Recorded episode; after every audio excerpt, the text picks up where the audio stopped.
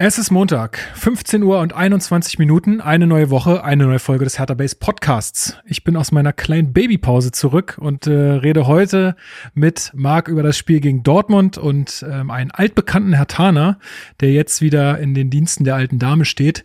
Und als kleines Special gibt's auch noch ein Leihspieler-Update von Marc. Ähm, ja, los geht's. Hallo Hertha-Fans, das ist der Hertha Base Podcast mit Lukas Kloss und Marc Schwitzky.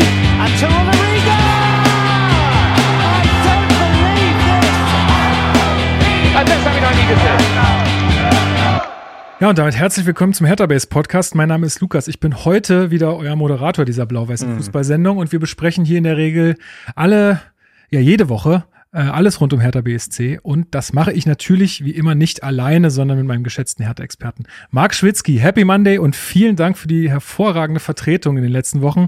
Ich habe ja euch auch Feedback gegeben und äh, ja. das Feedback so aus der Community war ja auch überragend.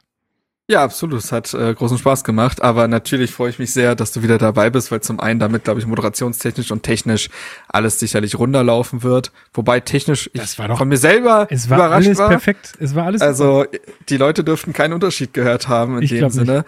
Ich brauche jetzt nur noch irgendwann hier mal auch die ganzen äh, Audiotrenner auf irgendwelchen das Buttons. Und dann äh, bin ich hier komplett angekommen. Nee, ja. aber freut mich total, dass du wieder da bist. Äh, Dein Kleiner, der ist ja jetzt quasi schon aus dem Haus wieder. Genau, der ähm, ist schon, also quasi ist der schon auf der Straße den ganzen der Tag. Der sucht schon genau, nach Unis und so. Genau, ich, ich habe ihm gesagt, der muss heute um 18 Uhr wieder zurück sein, aber mhm. ansonsten ist der einfach draußen ja, du, und macht hier die Gegend unsicher. Ja, ist ja auch wichtig, ist ja auch wichtig. Und äh, ich meine, Berliner Mieten sind schwierig, da muss jeder seinen Beitrag leisten. Und nee, der ist mir härter halt kleben. Ich habe ihn losgeschickt und er ah, soll die ganze Zeit die, mm, den Prenzlauer Berg hier ja, voll stickern. Ja, ja. Sehr gut, sehr gut. Nee, ja. aber genau dazu. Ähm, ja, vielen, vielen herzlichen Dank an alle, die da auch Glückwünsche dagelassen haben. Äh, ihr habt es ja mitbekommen, äh, wir haben hier Nachwuchs äh, bekommen und ja, ist jetzt noch nicht so lange her, deswegen ähm, sind wir noch so ein bisschen hier in der Findungsphase, sage ich mal. Ähm, ja, läuft aber alles gut, alles sind, alle sind gesund und äh, es ist wirklich ein überragendes Gefühl. Also ich kann jetzt alle verstehen, alle Eltern, die irgendwie gesagt haben, es ist das anstrengendste, aber auch das Schönste zugleich. Ich wusste mal nicht, was soll das? Wie soll das funktionieren? Ja, aber jetzt weiß ich genau, was sie meinen und ähm, ja, es ist ganz hervorragend. Ändert sich natürlich total viel im Leben, aber ähm, das ist auch okay so. Und ja, vielen, vielen Dank an alle, die da an mich gedacht haben, die da an uns gedacht haben. Ähm, hat mich wirklich sehr gefreut, dass da so viel Anteil genommen wird. Äh, und ja, bin ich ganz glücklich drüber. Vielen Dank. ich überlege gerade, ob dein Kind das erste Hertha-Base-Baby ist. Also. Ja, nicht so richtig, ne? Nee, eigentlich nicht. Nee, eigentlich nicht. Also, nee. nee ich bin der Zweite, glaube ich. Oder? Zweite in der Thronfolge. Ja, ich glaube ja. auch, ja. Na gut, na gut. Ja. Okay, gut, aber äh, dann lassen wir das mal sein. Der Kleine soll selber entscheiden, ob er äh, Social Media mäßig und äh, Podcast mäßig stattfinden will. Ne? Da kann er sich noch ein bisschen Zeit lassen mit.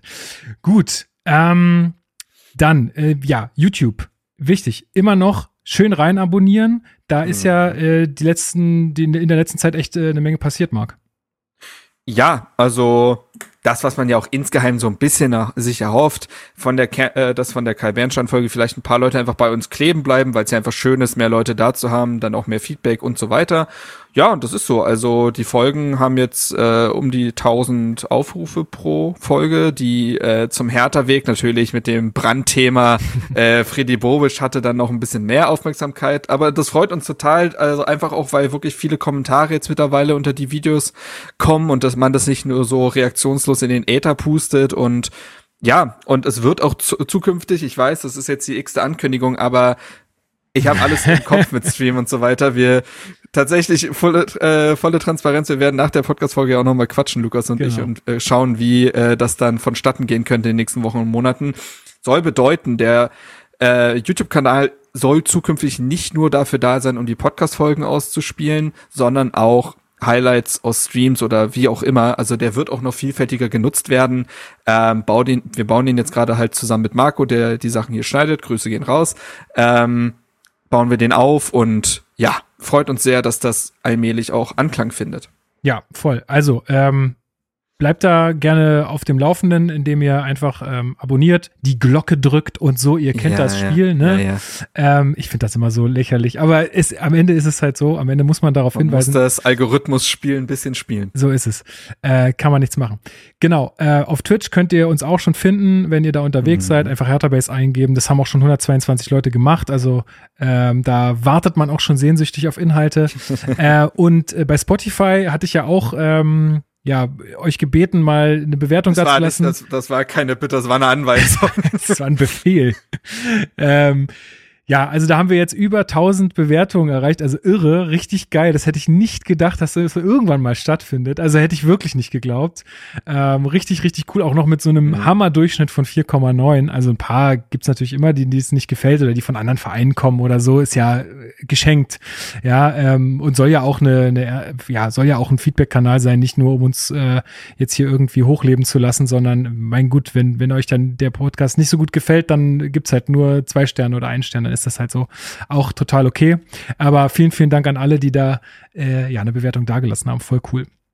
Ähm, genau, apropos Feedback ja, noch. ganz kurz, aber hier, so. schau mal. Wir sind damit besser als gemischtes Hack, habe ich mal nachgeguckt. Was? 4,8. Ah, ja, gut, aber die haben ja auch deutlich, wie viel, Ja, äh, komm. wie viel, Ah, 237.000, aber das ist ja nun auch wirklich nicht mehr weit weg. Also der nächste Aufruf und wir haben's. Genau, genau. Also, ihr wisst, was das Ziel ist, ne? 200.000. Ähm, gut, genau. Apropos noch Feedback zu äh, den letzten Folgen oder seit der letzten Folge, da Mhm. haben uns äh, Thomas äh, geschrieben, der hat uns nochmal darauf hingewiesen, oder das war ja auch wahrscheinlich dein, dein Ding, du hattest mir ja Ja. geschrieben, welcher Folgentitel äh, es sein soll und du Genau. hast dann Hertha DNS äh, ähm, Ja. äh, genommen und das ist ja auch komplett richtig, denn das ist die deutsche Schreibweise sozusagen. DNA ist ja die englische Schreibweise. Das heißt, es Richtig. ist alles gut. Und ja, wir hatten dann, das war so ein geteilter Geistesblitz quasi mit Niklas, weil ich ja in der Folge noch meinte, bitter, dass wir kein Hertha Genau. eingewechselt haben mit A, aber wir haben ja Derry Sharehand und damit haben wir DNS und dann war klar, dass das der Folgentitel ist. Das ist uns Genau. erst danach eingefallen, dann deswegen war der Titel natürlich klar und ist dementsprechend ja eigentlich auch einigermaßen überragend, muss ich sagen. Mega, Also, richtig, richtig gut. ja. Genau, dann äh, hat Leo uns geschrieben, er fragt nochmal äh, bezüglich der Hertha-Doku nach. Das Thema ist noch nicht vorbei.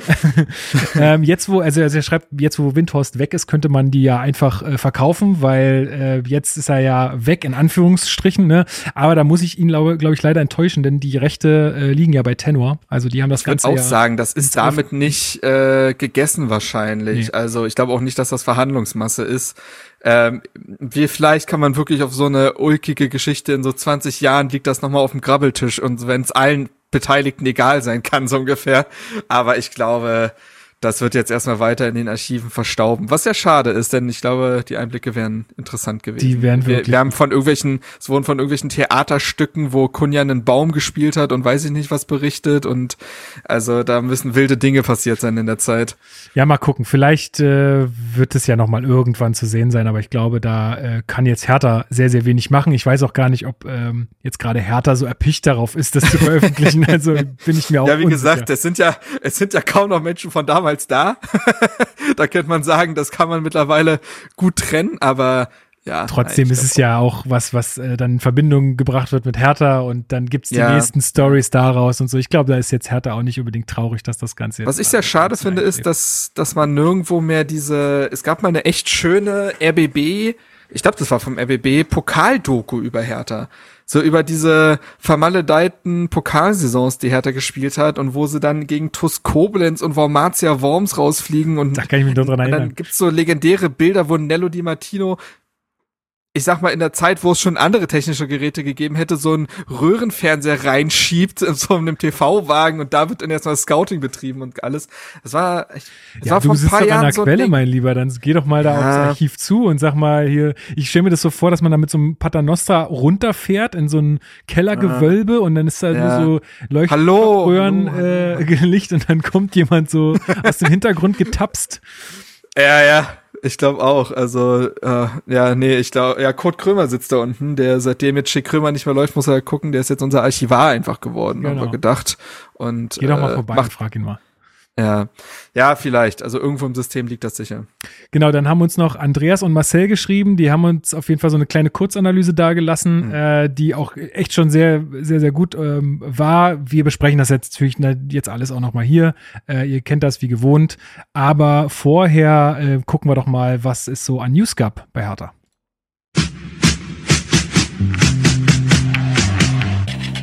Hertha News. Ja, da gibt's ganz druckfrisch gerade eine Meldung, Marc. Und zwar geht es um unseren äh, ja, vermeintlichen neuen Investor Triple Seven. Ähm, der Kicker berichtet, dass der Deal da kurz vor dem Abschluss stünde.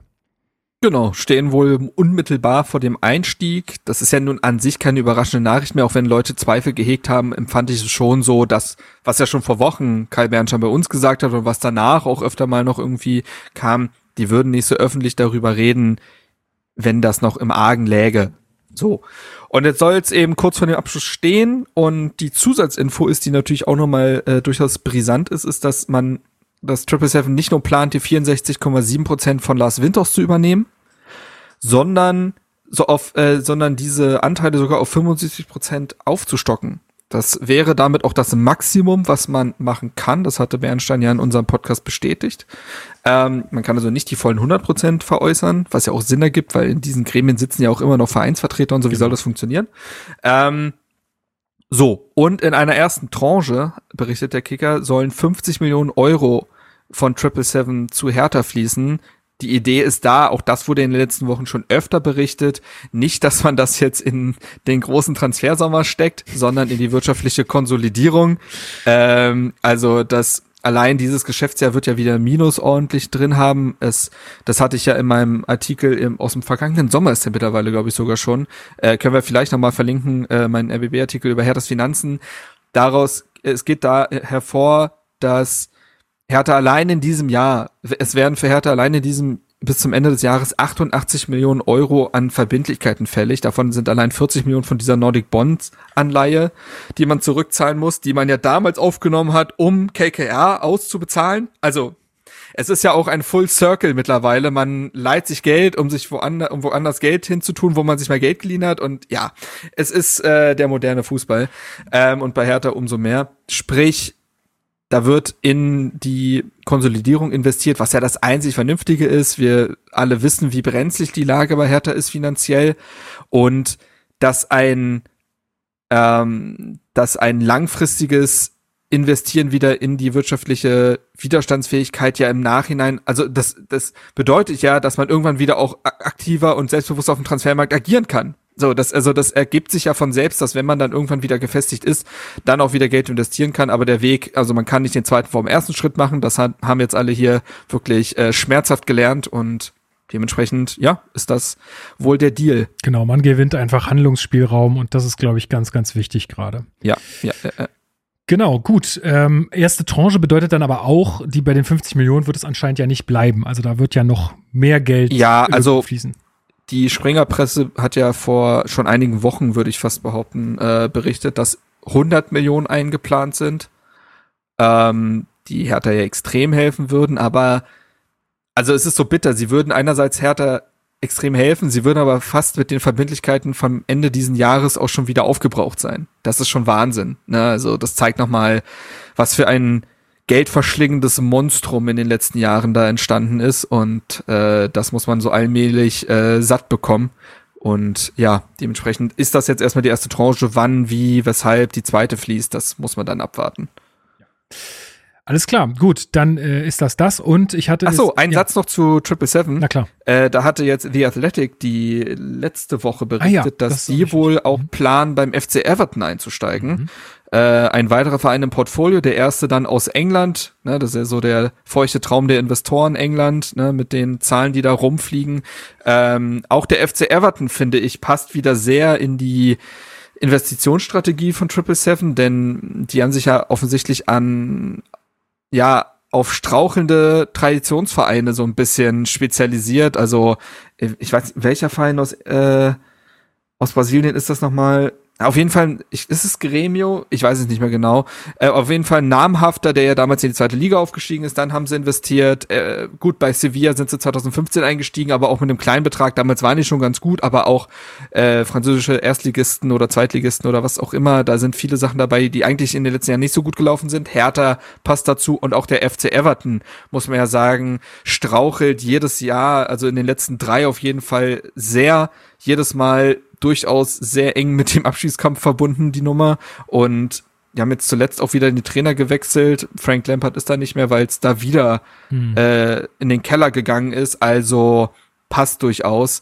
Und ja, die letztendliche Strategie von Triple Seven muss man ja auch ein Stück weit abwarten. Ich bleibe der Meinung und ich werde mich am Ende korrigieren lassen können, aber ich glaube nicht, dass da jetzt das große Franchise-System aufgebaut wird, wo alle Vereine nur noch einen zu einem äh, Zulieferer irgendwie gehören und Hertha jetzt plötzlich das gesichtslose ein gesichtsloser Part darin wird. Ähm, da allein 50 plus 1 verhindert das. Es wird sicherlich eine sehr strategische Partnerschaft, sprich, man wird sehr aktiv zusammenarbeiten und es kann sicherlich auch sein, dass aus diesem 777-Netzwerk Transfers zu Hertha passieren können.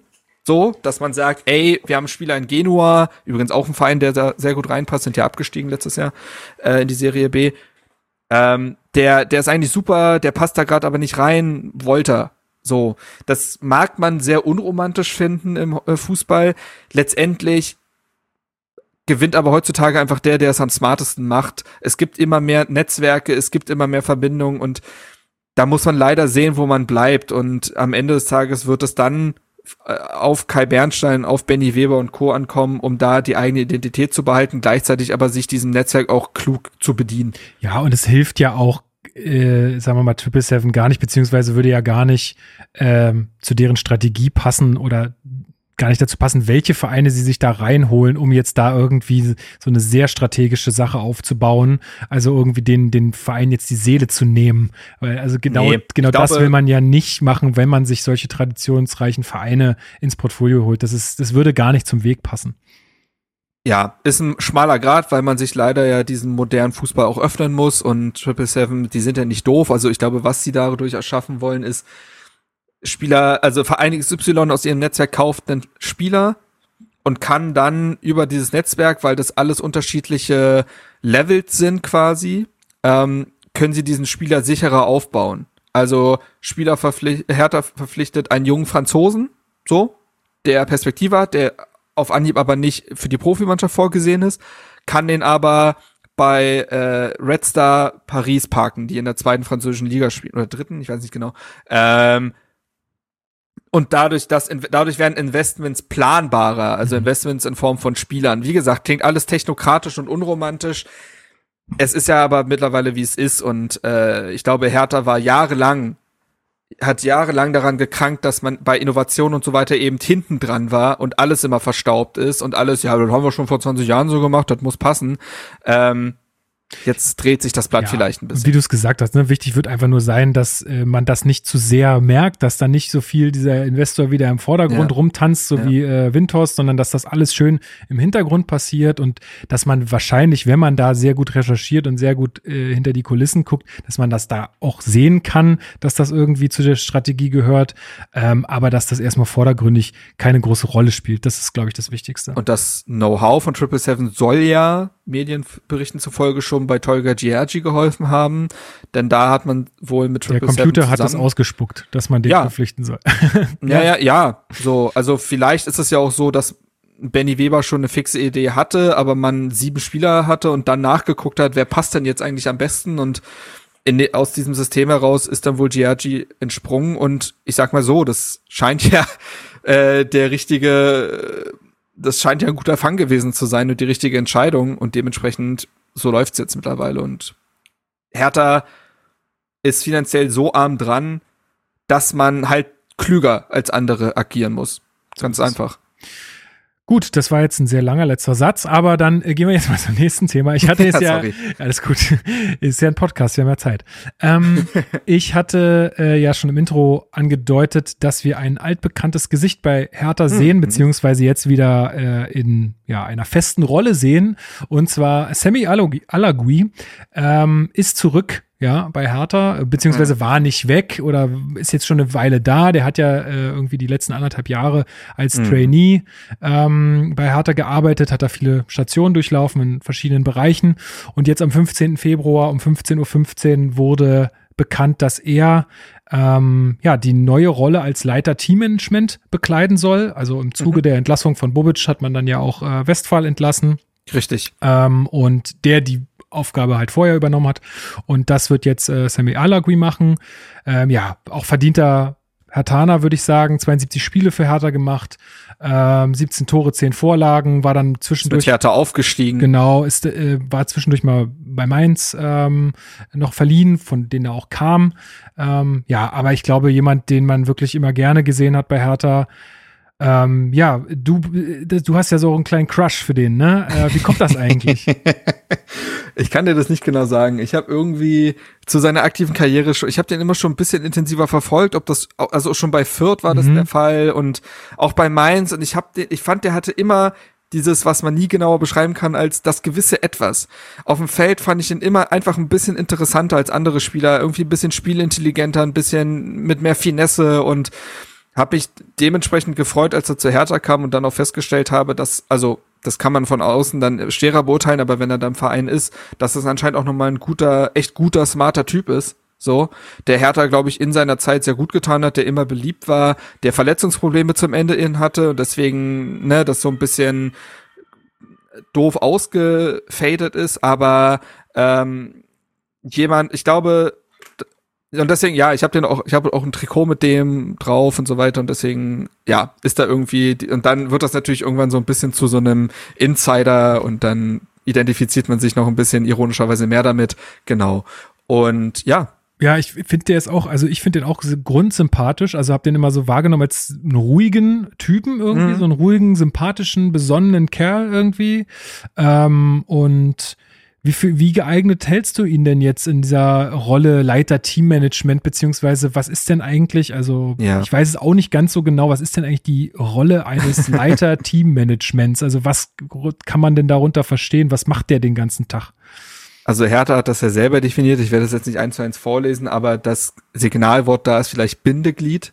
Also eine Person, die zwischen Mannschaft, Trainer und Geschäftsführung quasi ähm, agieren soll. Ich denke, sich sehr viel mit den Belangen der Mannschaft auseinandersetzen wird, ähm, eine zusätzliche Meinung für den Trainer sein kann. Ich weiß gar nicht, ob Sandro Schwarz und Sammy Alagui sich in irgendeiner Art und Weise in Mainz begegnet sind. Ich kann mir das gut vorstellen. Ähm, so und also so jemand, der quasi ähm, Alagui ist ja selber noch gar nicht so lange raus, der hat ja dann noch mal in, bei St. Pauli und in Belgien gespielt. Mhm. Also der ist ja gar nicht so lange. Ist ja 36 jetzt, glaube ich. Also ja. So kennt sich also mit den Belangen der Spieler sehr gut noch aus, spricht die Sprache dieser Spieler und ja, einfach ein zusätzlicher zusätzlicher Ansprechpartner. Mhm. So.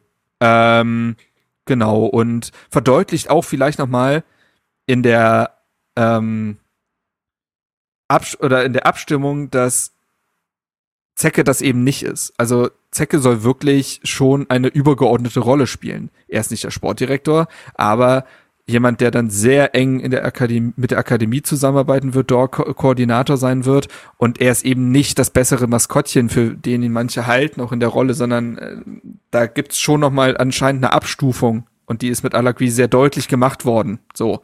Äh, und ein Wort dazu noch zu Alagui, denn in den letzten Tagen und Wochen ging es ja sehr viel um diesen Hertha-Weg, mhm. Hertha-DNA mhm. und so weiter. Und ich finde, dass Alagui eigentlich das beste Beispiel oder ja, das beste vielleicht, aber ein sehr gutes Beispiel dafür ist, was damit gemeint sein kann. Denn er kam damals aus Mainz, er ist nicht in Berlin geboren, er hat keine Verbindung vorher mit Berlin gehabt, er kam zu Hertha und hat diesen Verein, hat sich hier sehr gut verhalten, hat sehr gute Verbindungen aufgebaut, ist dieser Stadt und diesem Verein auch nach seiner Zeit bei Hertha ähm, treu geblieben und verbunden geblieben. Ich glaube, der ist auch nie weggezogen aus Berlin so richtig. Also hatte auf jeden Fall hier immer eine Wohnung, ist ja dann auch zum Traditionsteam, also Mhm. dieser Ü32 gegangen. Ähm, es hat jetzt dann anderthalb Jahre Trainee gemacht, also hat auch wirklich reingeschnuppert, hat wirklich Abteilung durchlaufen, konnte für sich auch schauen, was passt am besten vielleicht zu mir. Ist das mehr Trainer, Manager, was auch immer in die Richtung? Und wird jetzt in einer Position eingebunden, die die, die noch nicht so entscheidend ist, was aber gar nicht böse gemeint ist, sondern er kann sich da jetzt auch erstmal finden und man alle Beteiligten, Beteiligten können gucken, wo die Reise hingeht. Das muss ja nicht das Ende der Fahnenstange sein.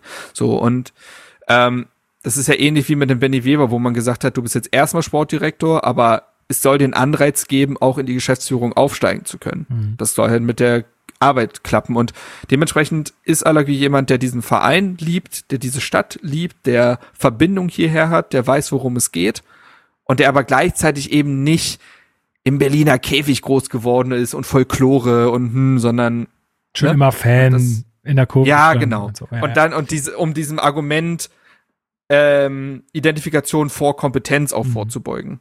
Ja, ich glaube, diese Rolle ist äh, eine gute in, im Sinne auch für, für die Spieler, weil sie halt da einen Ansprechpartner jetzt mit Alagui haben, de, dem sie jetzt in erster Linie erstmal nichts beweisen müssen. Ne? Also dem Trainer, da Mhm. musst du irgendwie mal was beweisen, um irgendwie ja Mhm. sp- sportlich da irgendwie voranzukommen. Und da hast du auf der anderen Seite das Management, äh, wo du natürlich auch als Spieler irgendwie ein, ein Verhältnis hast, wo du auch immer in der Bringschuld bist ein bisschen äh, oder beziehungsweise das immer auch ein sehr äh, wie wie soll ich das sagen, ähm, ein geschäftliches Verhältnis einfach ist, ne? Ähm, und da haben sie halt, Wobei, also mit Sandro Schwarz wahrscheinlich so wenig geschäftlich wie irgendwie. Also ich glaube, es ist schon sehr menschlich, aber ich weiß trotzdem, was du meinst. Klar. genau, und da mit Alagui haben sie jetzt halt eine Position, auf den sie zugehen können, der vielleicht auch ein bisschen Vertrauensperson sein kann, Mhm, der jetzt erstmal mhm. nichts so in dem Sinne entscheidet, ähm, sondern der einfach nur da ist, damit äh, die Mannschaft sich wohlfühlt, damit das Team sich wohlfühlt und ähm, ja, ich glaube, eine coole, Ich glaub, äh, Alagui spricht Sache. auch ein paar Sprachen. mhm, Also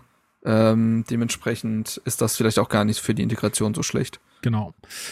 Ja, also erstmal äh, glaube, wir finden das eine gute Sache. Bin, bin mal gespannt, was man da so hört äh, in, der, in der Zukunft jetzt, ähm, wie der sich so macht, beziehungsweise was man vielleicht so äh, auch von außen dann sehen kann, äh, was er vielleicht auch anders macht als sein Vorgänger. Bin ich mal gespannt. Erste Amtshandlung war ein Video auf dem Hertha YouTube-Channel zusammen mit Zecke, wo das sie wollte ich mir gekocht noch haben. angucken. Ne? Ich habe da vorhin ganz- angefangen, aber naja, äh, ich ist ja ganz, ist ganz, ist ganz launig. Also Ja, das habe ich mir gedacht. Und äh, gleichzeitig gab es ja, also das ist ja quasi der Inhalt dieses Videos, die kochen ja etwas nach, was ähm, Rufen Wertmüller mit der AOK zusammen richtig. kocht. Also auch das sollte man sich vielleicht mal angucken. Ich weiß gar nicht, ob es Ja, das irgendwo aber so, sehen so, funktion so funktioniert doch ähm, quasi emotionale Bindung Ja. über Werbung. Und die Also, erste, naja, pass auf, und das erste Twitch-Video, was du machen wirst, ist die Reaction auf die Reaction ja, des pass auf, Videos. dann mach, ja, nee, und dann koch ich nach, was Genau. Zecke und Sammy nachgekocht haben. genau. Ja, klar, natürlich, klar. Das kann ich mir richtig gut vorstellen. Das kann ich mir richtig Ja, logisch. Ja, ja.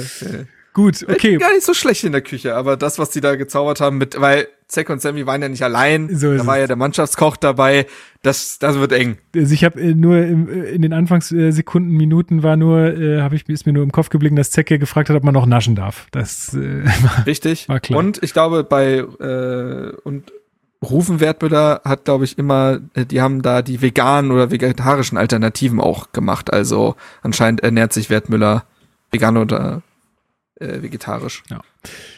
Gut, dann das äh, dazu. Und dann habe ich ja auch angekündigt im Intro, und jetzt kann ich mich mal ein bisschen zurücklehnen und genießen, äh, gibt's noch mal wieder ein kleines Leihspieler-Update von dir. Also, was Ja. machen denn unsere ausgeliehenen ähm, Spieler in den jeweiligen Ligenvereinen? Wie schlagen sie sich so? Richtig. Wer ist verletzt? Wer geht gerade richtig ab wie eine Rakete? Wen sehen wir vielleicht nächste Saison wieder bei Hertha?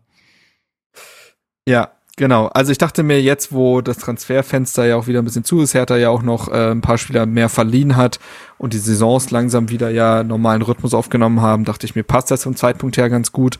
Ähm, und ich gehe da jetzt wirklich einmal kurz durch, sag was zu den Spielern, sag was zu den Vereinen und dann können wir die Perspektive ja nochmal reden. Fange an mit Eigengewächs Luca Wollschläger, der ja, hat nach wie vor einen schweren Stand bei Rot-Weiß Essen. Ich hätte mir sogar vorstellen können, dass man die Laie im Winter beendet, weil er nicht stattfindet. Er hat jetzt am vorletzten Spieltag gegen Viktoria Köln neun Minuten bekommen Und das war der erste Einsatz seit dem 15. Oktober. Ähm, er hat noch nie länger als 20 Minuten gespielt für Rot-Weiß Essen und insgesamt erst vier Einsätze. Ähm, ja, also Rot-Weiß Essen steht ganz gut da als Aufsteiger auf Platz 13 in der dritten Liga. Das liegt aber eben daran, dass sie da ihrem Mittelstürmer vertrauen müssen. Übrigens Ron Berlinski, per, überragender Name äh, in dem Zusammenhang, äh, der halt ein bisschen erfahrener ist und da kommt Wollschläger nicht vorbei. Äh, die haben jetzt mit Müsel auch nochmal einen anderen Offensivspieler verpflichtet von Gladbach im Winter. Äh, schwerer Stand. Ähm, ist vielleicht trotzdem lehrreiches Jahr für Wollschläger. Ähm, aber ich weiß nicht, ob er da sportlich wirklich vorankommt am Ende. Das ist halt bitter, Tages. wenn man keine Spielzeit kriegt, ne? Das ist halt, eigentlich, das ist ja das, das ist ja der Plan. Ähm. Genau, genau. Ist halt bitter. Ähm, ist jetzt auch erst frische 20, also da ist jetzt auch noch nichts entschieden und so, aber äh, mal gucken, was für ein Jahr das am Ende ist, ob das wirklich ein verlorenes war oder who knows. Am Ende verletzt sich da noch der Mittelstürmer bei Essen, was man für ihn persönlich nicht hofft und dann kommt Wolfschläger doch ein. Wir wissen ja alle, wie es im Fußball ist. Gut, kommen wir zum nächsten Mittelstürmer, Christoph Piontek. Da das ist, so, ja wieder ja. kurios. ja, ja, äh, man kriegt den Mann aus dem Chaos, aber das Chaos, ja, von ihm eigentlich auch wiederum nicht losgelöst. Nee, irgendwie nicht. Es verfolgt ihn. Ähm, was man sagen kann, ist, ist dass äh, Christoph Piontek wirklich äh, zum Stammspieler gereift ist bei Salernitana. Das kann man, das ist so ziemlich das einzig Positive, was man vermerken kann. Mit drei Toren und zwei Vorlagen in 19 Spielen, nun ja. Will aber auch da sagen, liegt vielleicht nicht so sehr an ihm, denn Salernitana hat seit dem 13., ne, seit dem, also am 12. Spieltag haben sie äh, das vorletzte Mal gewonnen und dazwischen nur noch am 20. Ansonsten sind seitdem alle Spiele verloren gegangen und es waren zwei Unentschieden dabei. Also die Bilanz ist grässlich. Ne? Äh, Salernitana steht auf Platz 16 in der Serie B, was noch gar nicht so schlimm klingt tatsächlich. Die haben am Anfang ganz gut gepunktet und dann ist es echt auseinandergegangen. Aber da wird's jetzt kurios, das muss ich nämlich erzählen. Das ist geil. Die Trainerhistorie bei Salernitana in den letzten Wochen ist geil. Ich lese das mal einfach kurz vor. Ähm, und zwar ist der Artikel jetzt in dem Fall von transfermarkt.de, aber ihr findet das auch überall woanders. Es war eine besondere Posse, die im großen europäischen Fußballzirkus nur in Italien möglich erscheint. Mitte Januar wurde Cheftrainer Davide Nicola nach einem 2 zu 8 gegen Atalanta bei der US Salernitana entlassen. Nur zwei Tage später, nee, nur zwei Tage und eine Aussprache mit Präsident Danilo boah, Ivalolino, schwieriger Name. Mhm. Später durfte der 49-Jährige, der die Süditaliener vor fast genau einem Jahr übernahm und aus quasi aussichtsloser Position noch zum Klassenerhalt führte, zurück auf die Bank. Bis Mittwochabend. Auf das 0 zu 1 am Montagabend bei Hellas Verona, das als Tabellen 18. nur noch vier Punkte Rückstand auf äh, Salerno hat, folgt die zweite Entlassung binnen vier Wochen. was ich dazu sage, Marc, was ich dazu sage. Also der ist doch nur da, mal kurz Hurra und wenn dann nicht, wenn es dann nicht losgeht, dann ist er wieder weg. so. Ja, das hat sich da wieder Nikola auch gedacht. Ähm, das ist ja wirklich Wahnsinn. Also komplettes Chaos da auf der Trainerposition bei Salernitana. Ähm, was das jetzt für die Saison bedeutet, werden wir sehen. Es ist Paulo Sosa gefolgt, der ist gar kein so unbekannter. Das ist ein Portugiese, der zuletzt, glaube ich, die polnische Nationalmannschaft trainiert hat, aber auch bei Flamengo schon war und Bordeaux und in, bei Florenz und Basel. Also er hat alles mitgenommen. Ähm, schauen wir mal, ob er äh, Salernitana in die äh, wieder in die Spur bringen kann äh, weil der Ligaverbleib ja auch sicherlich über die Zukunft von Piontek entscheidet, ob er da bleibt, ob er sich über vielleicht für andere italienische Vereine noch ins Rampenlicht schießen kann. Aber ja, wie gesagt, das einzig Positive, was aus den letzten Wochen hängen bleibt, ist, er spielt. Aber hat jetzt auch seit eins, zwei, drei, vier, fünf, sechs Spielen nicht mehr getroffen. Ja, gut. Also suboptimal nenne ich es mal. Gut, nächster Spieler. Alexander Schwolo. Läuft auch nicht so gut. Nee. Läuft auch nicht so das gut. Das kriegen ja auch ähm, viele mit bei uns, ja. Positiv ist, Schalke hat, er hat, äh, Schalke hat in den letzten vier Spielen kein einziges Gegentor kassiert. Doof ist jetzt, dass Schwolo bei all diesen Spielen nicht im Tor stand. ähm, er hat seinen Stammplatz verloren. Ge und zwar an Ralf Fährmann. Ähm, der spielt immer mit so komischen Hosen oder hat der einfach so krass lange Beine oder zieht er die besonders hoch? Ich habe immer das Gefühl, der immer so wie frühere Basketball-Shorts. So sah das letztens aus in der Zusammenfassung, wie ich das gesehen habe. Der zieht die Hosen immer sehr weit hoch, so ein bisschen die, die Seevolk ähm, nur anders. Weißt du? Der, Mhm. die Stützen Ja, weit ja, unten, ja. er hat die Hosen weit oben. Falls ihr Spaß haben wollt, googelt mal Ralf Herrmann Kuchen. Ähm, anderes Thema. Auf jeden Fall. Mach ich Ähm, jetzt einfach mal. Das ist, ja, das ist sehr, sehr lustig. Ähm, auf jeden Fall, ja, Schalke äh, ist ja auch weiterhin Konkurrent von Hertha BSC. Hat in den letzten vier Spielen alle vi- 0 zu 0 gespielt. Das ist, glaube ich, neuer Rekord in der Bundesliga. Ähm, zuletzt ja das 0 zu 0 gegen Union. Ja, und Schwolo sitzt auf der Bank. So wie bei Hertha, ja, dann hat er dann zum Ende hin seinen Stammplatz verloren. Es, es ist einfach bitter. Es ist einfach bitter, wie was bei dem abgeht, seit er Freiburg verlassen hat. Ähm, weil er, er muss ja ein fähiger Torhüter sein. Das hat er ja in, in Freiburg zwei, drei Jahre wirklich bewiesen. Und ist auch ein wirklich guter Kerl und das ist schon wirklich Ja. hardcore. Ja, ich Ja, glaube, da ist viel Pech mit dabei, ne? Ähm, mit den Vereinen, die er hatte. Ich glaube, du kommst dann auch einfach in keinen Rhythmus mehr rein, wenn du immer nur, also bei Hertha war Chaos, bei Schalke ist Chaos. Äh, ist halt einfach bitter, ja. Ja, ja. Und dementsprechend denke ich mal, dass er im Sommer wieder in Berlin aufschlagen wird. Bei Hertha hat er ja noch Vertrag bis 2025, also ist jetzt auch immer noch relativ lange gebunden. Und ja, da muss man mal im Sommer sehen, was man da für eine Lösung findet, denn eine Perspektive hat er bei Hertha nicht. Er verdient auch richtig gutes Geld. Er hat ja auf Teile des Gehalts verpflichtet, um bei Schalke überhaupt sein zu können, weil die das nicht hätten zahlen können. Ja, also Ja, und also mit der, mit der Leistung wird halt auch, werden die halt jetzt auch nicht Schlange stehen, die Vereine, um ihn irgendwie abzukaufen. Also deswegen Ja, wird man da wahrsch- ja. wahrscheinlich eher versuchen, ihn irgendwie abzugeben, ohne da jetzt groß äh, Ablösesumme noch äh, zu verhandeln, Ja, sondern ihn von der Payroll zu Selke- kriegen oder so. Ne? Wladimir Darida Modell, so Genau. Hauptsache weg. Ja, Hauptsache, ja, es ist, so muss man es ja aus, klingt aus so ganz, bitter. Ja, also menschlich ist das natürlich nie so gemeint. Also hier wurde ja oft genug erwähnt, was für ein guter Typ Alexander Ja, ja. Schwolo ist. Ja, sind halt die Mechanismen dieses Sports.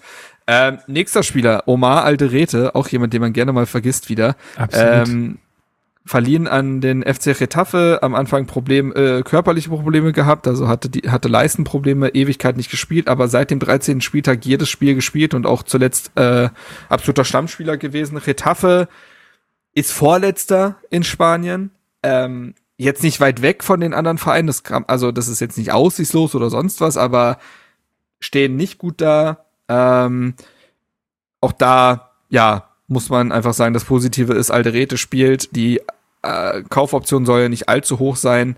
Ähm, und er muss sich jetzt halt für entweder Retafe oder für andere Vereine empfehlen. Ähm, aber auch da sieht es jetzt rein sportlich nicht allzu gut aus. Aber er hat sich zumindest körperlich gefangen und spielt. Ähm, nächster Spieler, der im Winter erst wieder neu verliehen wurde, Santiago Ascasibar. Da wurde ja die Laie zu, ähm, na, wer war's? Äh, Cremonese ähm, abgebrochen. Er soll aus, aber aus, wohl aus persönlichen Gründen, ähm, weil er unbedingt wohl in die Heimat wollte, aus privaten Gründen und näher wieder bei seiner Familie sein wollte. Näheres weiß man dazu nicht, muss man auch nicht wissen. Ähm, und dann kam es halt sehr gelegen, dass mit äh, Estudiantes, das ist ja sein Stammverein, da hat er, da ist er zum Profi geworden, dort hat er äh, seit 2006, glaube ich, oder sowas gespielt. Also das ist sein Verein. Mhm. Äh, zudem konnte er jetzt verliehen werden im Winter, neu. Die sollen auch eine Kaufoption haben, ähm, die ich mir mittlerweile bei der Hinrunde in Italien und so weiter, ich kann mir da nicht vorstellen, dass die unglaublich hoch sein wird. Also es wird keine riesige Hürde mehr sein, denke ich. Ähm, und bei äh, Estudiantes spielt er auch. Also ist jetzt äh, auf Anhieb Stammspieler. Ähm, sind erst vier Spiele in der Saison gespielt. Die Liga in Argentinien beginnt ja ein bisschen anders. Das ist ja generell in Südamerika, haben die ja einen anderen Rhythmus. Das heißt, die Saison hat da gerade erst begonnen. Ähm, gemischtes Verhältnis von zwei Niederlagen, ein Unentschieden, äh, zuletzt aber der erste Sieg auch. Und ja, ich denke, für ihn ist es persönlich extrem wichtig, wieder in der Heimat zu sein anscheinend. Das beflügelt ja sportlich gerne auch mal. Er ist jetzt bei seinem Club wieder. Ich kann mir schon vorstellen, dass das mit einer endgültigen Rückkehr nach Argentinien dann äh, einhergeht. Ja, krass, krasser Weg irgendwie. Also auch so schade, weil ich ihn früher eigentlich immer, also ich finde, der hätte jetzt auch ganz gut reingepasst. Das stimmt. Äh, Team. Also, aber gut, ist wie es ist. Ich glaube, das war ja auch nicht also da war ja Hertha sogar durchaus bereit, glaube ich, zu sagen, hey Santi, du bist wichtig, ja. wir würden dich schon gerne halten, aber er hat ja schon in der vorherigen Saison im Winter klar gemacht, dass er gehen möchte, da hat man ihn gehalten, er hat das halbe Jahr dann bis zum Saisonende ja auch, war ja wichtig, wirklich wichtig für die Mannschaft und im Sommer hat man ihm dann die Tür aufgemacht, weil man halt keine Spieler halten kann oder will, die nicht wollen. Aber an sich äh, finde ich, dass seine Zeit bei Hertha, die war Tendenz positiv. Auf jeden Fall. So. Ähm, ein weiterer Spieler, der erst jetzt im Winter verliehen wurde, ist Linus Gechter an Eintracht Braunschweig in die zweite Liga. Und ähm, dort hat er von, also direkt vom Start weg war er Stammspieler, also hat gegen den HSV, gegen Heidenheim und Darmstadt äh, direkt alle Partien gemacht von Anfang an. Gegen Darmstadt hat es dann aber eine wirklich unschöne Szene gegeben. Dort hat er sich eine Gehirnerschütterung zugezogen, ist richtig zusammengesackt nach einem Kopfball oder Kopfballduell. Ähm, das sah wirklich übel aus. Und deswegen hat er jetzt gegen Holstein Kiel, also er hat wohl Tage danach ein Interview gegeben, wo er gesagt hat, ich könnte schon wieder spielen. Aber es gibt mittlerweile ein Protokoll bei der DFL, was irgendwie dann bei solchen Kopfverletzungen, ich weiß nicht genau, wie die Umstände sind, ähm, es nicht erlaubt, dass die Spieler im nächsten Spiel direkt wieder spielen. Mhm. Deswegen hat er gegen Kiel ausgesetzt, wird aber im kommenden Spiel wieder dabei sein können wohl. Ähm, und ich hatte auch mal äh, Anna, die Anna Laut, die äh, ja auch schon mhm. hier im Podcast aufgetreten ist mit Sprachnachrichten, ähm, mal gefragt, wie sie bislang Gechter gesehen hat. Und sie hat gesagt, ähm, Nachdem sie nach dem ersten Einsatz gegen den HSV eher zurückhaltend war, fand sie ihn dann in den folgenden beiden Spielen absolut überzeugend und bemerkenswert stark für A neu und B sehr jung. Und sie hofft sehr, dass er gegen Düsseldorf dann wieder direkt reinfindet und dass er dort direkt so reinfindet mit ja immer noch 18 Jahren, der wird ja jetzt erst am 27. wird der 19, ist natürlich auch wieder ein Beweis für sein Talent. Also, das ist immerhin ein Zweitligist, so der in einer sportlich angespannten Situation ist und äh, dass der da sofort so ein Faktor wird, das ist ja. schon nicht verkehrt. Ach, also alle waren ja auch recht überzeugt von ihm hier bei Hertha. Also ich meine, klar, wir hat gesagt, hey, der kommt jetzt gerade hier irgendwie nicht äh, vorbei an den an den anderen äh, auf War der Position. ja auch, hatte er diese diese Mandelprobleme, also diese ständigen genau. Infekte und so weiter. Genau, das hat ihn halt einfach äh, nicht nach vorne gehen lassen. Ähm, jetzt hat die Laie war total folgerichtig. Also äh, überrascht mich jetzt auch nicht, dass er da eine gute Rolle nee. spielt. Ne? Nee, aber wichtig für ihn, dass er dann Rhythmus aufbaut, denn er ist ja auch einer dieser Spieler, die stellvertretend für den Weg stehen und stehen werden, den genau. Hertha gehen möchte und der wird für Sommer dann ja wieder fest eingeplant sein. So. Auch ein Spieler, der im Winter verliehen wurde. Mysian Maolida zu Stadrem ähm, in die Ligue 1. Und ja, läuft, kann man soweit sagen. Also hat gegen, hat, wurde im ersten Spiel für 20 Minuten eingewechselt, hat dann im nächsten Spiel gegen Troyer von Anfang an gespielt, 72 Minuten und hat ein richtig schönes Tor gemacht. Also das hatte sowas ein bisschen was von diesem damaligen Spiel gegen Bochum, wo er reinkam. Das war sein erster Einsatz. Hier war es sein zweiter Einsatz für seinen neuen Verein und direkt mal ein echt sehenswertes Tor gemacht. Die Zusammenfassung und so findet ihr sicherlich irgendwo. Also einfach so ein typischer Maulida-Schlenzer quasi, wenn man das typisch nennen kann, aber ähnelte dem Tor durchaus gegen Bochum und ähm, hat jetzt auch im Spiel darauf gegen OGC Nizza auch wieder von Anfang an gespielt, 60 Minuten, also da schon, in, ich glaube, in drei Spielen schon mehr Einsatzzeiten gesammelt als bei Hertha in, in der gesamten Hinrunde, ähm, was für ihn, was man sich ja auch für ihn wünschen kann. Der hat ja auch nie stunk gemacht oder so. Das kann man ja nicht sagen. Er ist nicht angekommen, das ist bitter und vielleicht gab es auch Trainingseinheiten, wo er sich jetzt auch nicht gerade angeboten hat. Das mag auch sein, aber ja, ähm, auch da 24 ähm, ist ohne Kaufoption ausgeliehen, kann sich jetzt empfehlen. Ich glaube nicht unbedingt, dass das bei Hertha noch mal was wird. Who knows? Aber mindestens für den französischen Markt kann er sich ja jetzt wieder empfehlen und Stade Rem ist ja ein Verein, der sowieso gerade einer der spannendsten in ganz Europa ist, denn die sind seit dem achten Spieltag ungeschlagen Äh, mittlerweile ist der 25. gespielt in, äh, nee, der 24. gespielt in Frankreich. Äh, die haben zuletzt auch 1 zu 1 gegen äh, PSG gespielt. Und das Verrückte daran ist, also erstmal Stade ist eigentlich ein sehr unscheinbarer Club und diese Serie ist Wahnsinn für so einen Verein. Dazu kommt aber, wer da auf der Bank sitzt. Denn das ist Will Still, ja, der heißt so. Oder Will Still, der kommt halt aus äh, Belgien. Ähm, und der hat eine verrückte Geschichte. Der ist gerade mal 30. Der hat nix mit professionellem Fußball zu tun gehabt. Und seine Leidenschaft fürs Coaching kommt vom Football Manager. Der hat dann, der hat Nächte durchgezockt, hat sich darüber Taktik beigebracht und so weiter und hat darüber das, die Leidenschaft entwickelt zu coachen und ist darüber in den Fußball. Also der hat dann diesen Weg gehabt mit Datenanalyst und so weiter und ist dann bei zwei Profiklubs ist der interimsweise dann Trainer geworden und die haben sich dann trotz sportlichen Erfolgs dann wieder für einen arrivierten Trainer entschieden.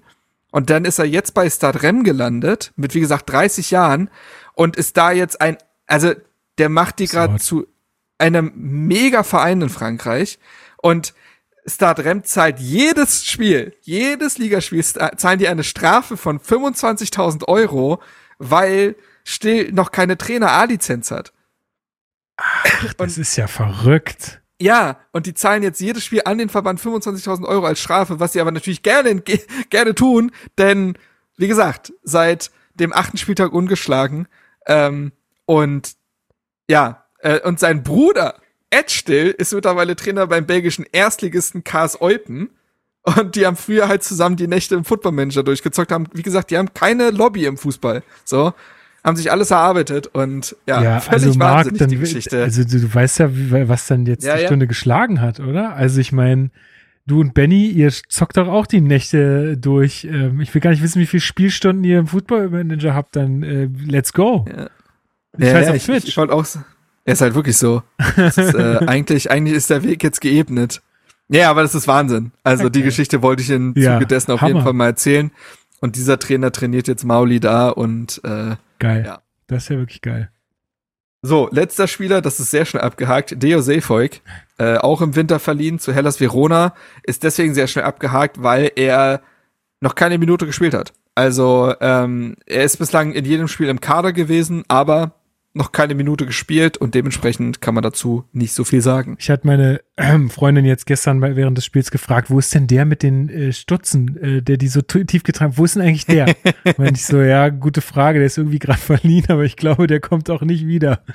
Ähm, äh, wir, sind, wir, wir sind wieder wieder über dieses äh, zerrissene Stutzending auf, äh, Mm. auf diese Stutzen gekommen, weil die ja wirklich äh, hier bei Adiemi, wo er da diesen Salto macht, glaube nach dem Chelsea-Tor war das, da gab es ja dieses Foto, ähm, Ja. wo er genauso in der Luft steht, Ja, dass man die wieder sieht, diese zerrissenen Dinger. Ja, oder, aber ich fand das jetzt beim BVB auch krass. Hast du die von Ryerson gesehen?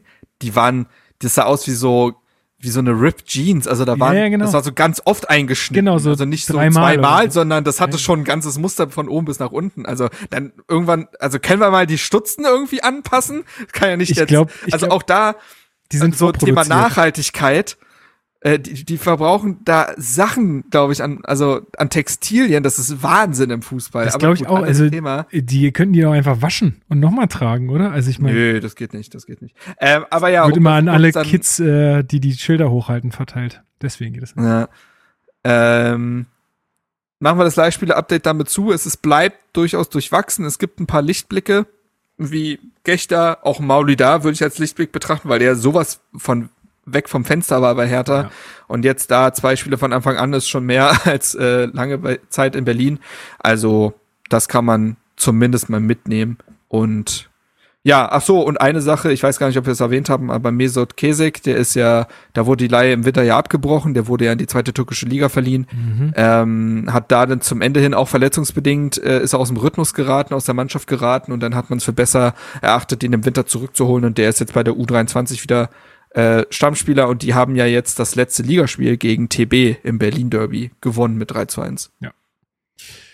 Sehr, sehr gut. Ja, cool. Vielen, vielen Dank dafür. Ähm, gerne. Immer richtig spannend und ja auch gern gesehen, gern gehört ähm, hier im Mhm. Podcast. Ähm, aber um jetzt hier nicht viel, zu viel Zeit zu verplempern, ähm, machen wir mal gleich weiter mit der Spielanalyse.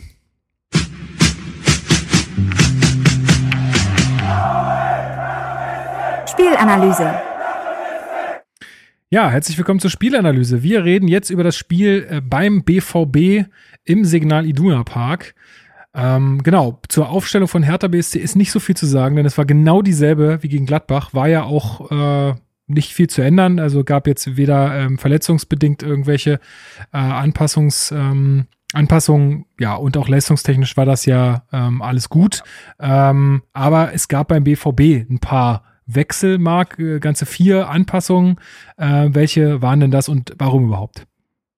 Also zuerst noch ein Wort. Die einzige Änderung war, dass Rochel äh, nach seiner Verletzung, der war ja auch wochenlang raus, wieder am Kader stand. Der hat Pascal Clemens ersetzt, der letztes Mal sein Profi-Kader-Debüt gefeiert hat. Ähm, genau, und Rochel sollte ja später auch direkt zum Einsatz kommen. Ähm, beim BVB war so, dass äh, genau ähm, Marco Reus ist reingerutscht. Der war zuletzt in den letzten Wochen ja äh, zusammen mit Mats Hummels. Das war ja so ein kleines Thema, dass die zuletzt nicht mehr viel gespielt haben, einfach weil sich da eine andere Elf in den Rausch gespielt hat. Daniel Mahlen hat vorne für Sebastian Aller gespielt. Auch das eine Anpassung, die ähm, ja, also vielleicht nicht vorauszusehen war, aber in der Rotation eben Sinn ergibt, weil sie unter der Woche eben gegen Chelsea gespielt hatten. Ähm, ja, ich glaube, viel gab's da nicht. Also Reus, Hummels, Mahlen. Und eine müsste es noch sein. Wer war denn das noch? Hat, hat Wolf zuletzt auch von Anfang an gespielt? Ich weiß es, also ich, ich weiß es gerade nicht genau. Gut, ähm, aber was man sagen kann, ist, da wurden natürlich, wurde ein bisschen Belastungssteuerung auch betrieben, einfach weil es diese richtig. Champions League, äh, dieses Champions League-Spiel unter der Woche gegen Chelsea äh, gab, was ja der BVB auch mit 1 zu 0 gewonnen hat durch das Tor von Adiemi. Genau.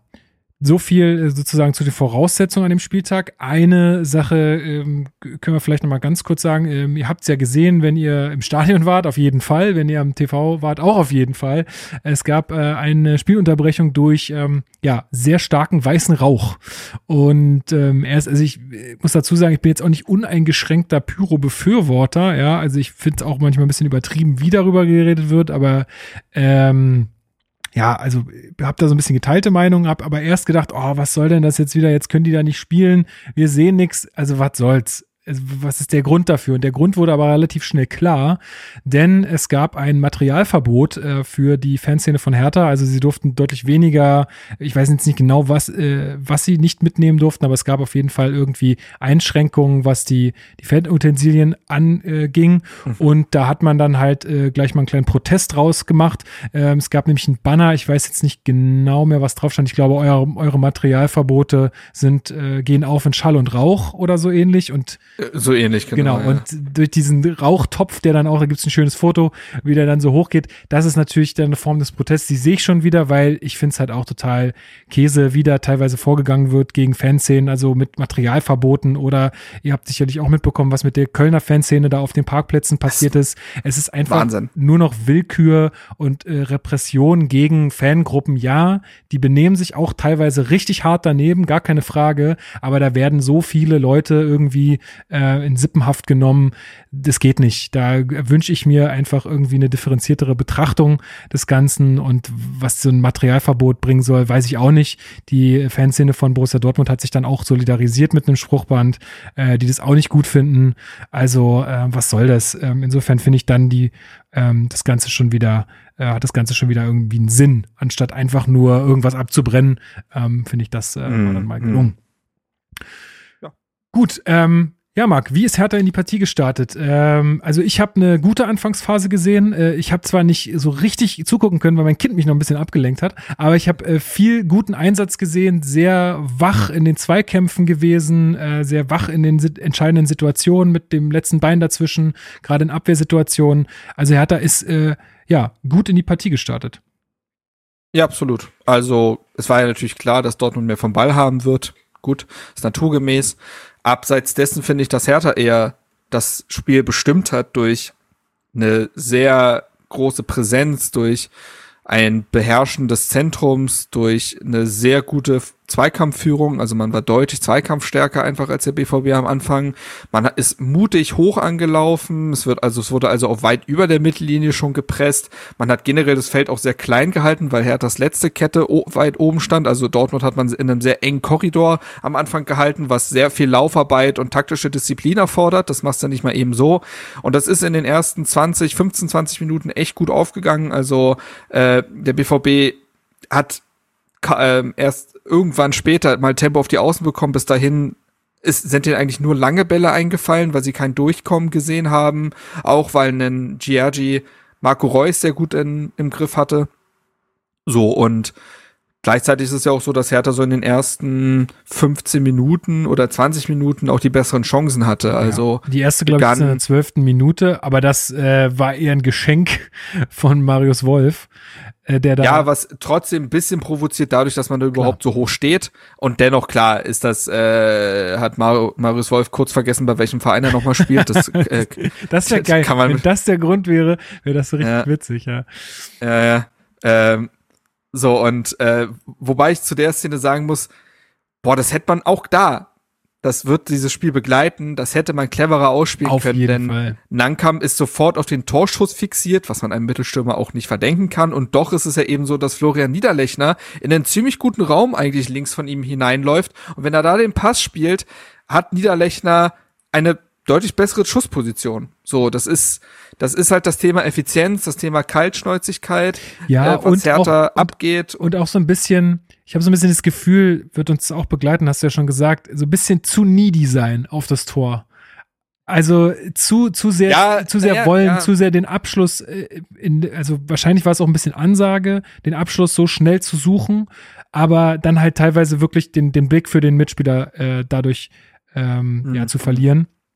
Ja, ein bisschen schade wirklich, weil ich auch glaube, dass da ein bisschen mehr drin gewesen wäre. Aber vielleicht war er auch einfach in dem Moment wahnsinnig überrascht, dass aus so einer Situation er dann den Ball vor die glaube ich auch. Das glaube ich auch. Und dann ist nicht so viel Orientierung da. Du weißt teilweise nicht, wie viel Platz du hast und denkst, du musst sofort abschließen. Ja, so. Genau. Aber dennoch eine Szene, die vielleicht ganz gut dafür steht, was Hertha in dem Spiel teilweise gefehlt hat. Denn die Chancen waren ja durchaus da. Ähm, es gibt in der 21. Minute dann die Doppelchance von Florian Niederlechner und Marco Richter auch da ist es, äh, gelingt es Hertha, finde ich, sehr gut, schnell das Mittelfeld zu überbrücken, in dem Fall durch einen langen Ball. Da setzt sich dann Niederlechner gegen Schlotterbeck gut durch, bleibt stabil. Auch da das Zusammenspiel mit Nankam irgendwie nicht ganz geschult, ähm, finden sich nicht. Niederlechner zieht ab, der Schuss, ja, ist jetzt keine riesen kein Riesenproblem für Kobel. Er lässt ihn trotzdem seitlich abprallen und dann zieht Marco Richter, der mitgelaufen ist, äh, nochmal nach innen und schließt auch nochmal ab. Auch da ist Kobel da, zweimal geprüft. Ähm, ja, und finde ich, zeigt, hat ganz gut die Marschroute gezeigt, dass Hertha sich was traut, dass man mutig spielt, dass man schnell in die Tiefe finden will ähm, und dass man durchaus das Spiel auch fokussiert, was Hertha in der Hinrunde ja oftmals das Lob auch eingebracht hat, dass man gesagt hat, hör, das ist ja eine ganz andere Hertha jetzt, die mutig spielen will, die hoch anläuft und dass auch da gezeigt wird, was Sandro Schwarz zu diesem neuen System gesagt hat, ist nicht, es ist nicht wichtig, was wir spielen, sondern wie wir spielen. Und ich finde, dass Hertha mit Giorgi und dem einen weiteren Innenverteidiger zwei weitere Sicherheitsmechanismen eingebaut hat, gibt der Mannschaft ganz viel Mut, wieder in den eigentlichen Fußball reinzukommen, ja. denn die, das ist ja kein abwartender Fußball. Man, man agiert ja sehr hoch, man agiert, man agiert sehr hoch, sehr schnell, ähm, spielt mutig. Und das äh, hat sich in den ersten 20 Minuten gezeigt. Ja, ich finde auch, also mit dem neuen System auch früher, also zu Tadei-Zeiten haben wir da hinten rumgegurkt mit dem Ball. Das ist ja jetzt überhaupt nicht der Fall, sondern der Ball geht ja sehr schnell ins Mittelfeld oder wird sehr schnell wieder in die ja, Spitze ja. oder auf die Außen geleitet. Also es geht wirklich rasant. Das macht ja auch Spaß anzugucken. Nochmal zu der Szene äh, von Niederlechner. Ich habe mich schon sehr geärgert da in dem Moment. Du hast es jetzt auch gesagt. Ne? Er sieht da irgendwie nicht den, äh, den besser postierten äh, Jessic. Ähm, mhm. Im Rasenfunk in der aktuellen Folge ist äh, Irina zu Gast. Die ist ähm, ja, beim Puppengeschwätz äh, vom FCA auch. Äh, die hat dazu auch gesagt, dass das so ein bisschen Niederlechnes äh, Signature-Move ist, so ein bisschen zu früh oder zu, äh, zu schnell den Abschluss zu suchen. Das war wohl auch beim FCA schon immer mal wieder ein bisschen ähm, das Ding, was, äh, was die da zur Weißglut getrieben hat. Nichtsdestotrotz sagt sie auch, ähm, ist, bringt er mit seinem Spirit und seiner, seiner Gier da äh, auf jeden Fall was Ja. in die Mannschaft, was auch Hertha natürlich auch total gefehlt hat. Ne? Äh, ihr werdet sie halt später auch noch. Kosten-Nutzen-Abwägung und Absolut. du kriegst bei Hertha kriegst du eh keinen Stürmer, der alles richtig macht. Also Genau. Kleiner Teaser, ihr werdet Irina später dann auch im Ausblick äh, zu ähm, Augsburg auch noch hören. Genau, dann, ähm, ja, also, Also, um einen Satz noch äh, quasi abzuschließen, abschließend zu sagen, dann das kehrt auch nochmal in der Partie wieder. Hertha nutzt sein Momentum nicht oder beziehungsweise münzt es nicht in die Führung um und das ist halt bitter, weil der BVB dann zeigt, wie es gehen kann. genau, also man muss sagen, BVB dann auch erst in der 25. Minute mit der wirklich Mhm. ersten größeren Chance oder mit der ersten ja, Chance in dem ganzen Spiel, was ja auch bedeutet, man Ja. hat sie bis dahin wirklich sehr gut im Griff gehabt. Das ist ein Kopfball von Reus, dass das passiert, ist auch seltsam, aber ja.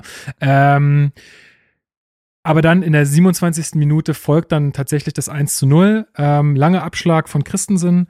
Ähm, ja, die Balleroberung erfolgt dann im Mittelkreis vom BVB und dann geht's ziemlich schnell und auch bei The Zone und auch wir danach irgendwie so in der WhatsApp-Gruppe haben gedacht, ja, also was soll man Hertha da jetzt wirklich groß vorwerfen? Das ist halt einfach genial gespielt und dann halt Das auch, sagen wir mal, sehr, sehr glücklich im Abschluss, weil Reus will da aufs Tor schießen.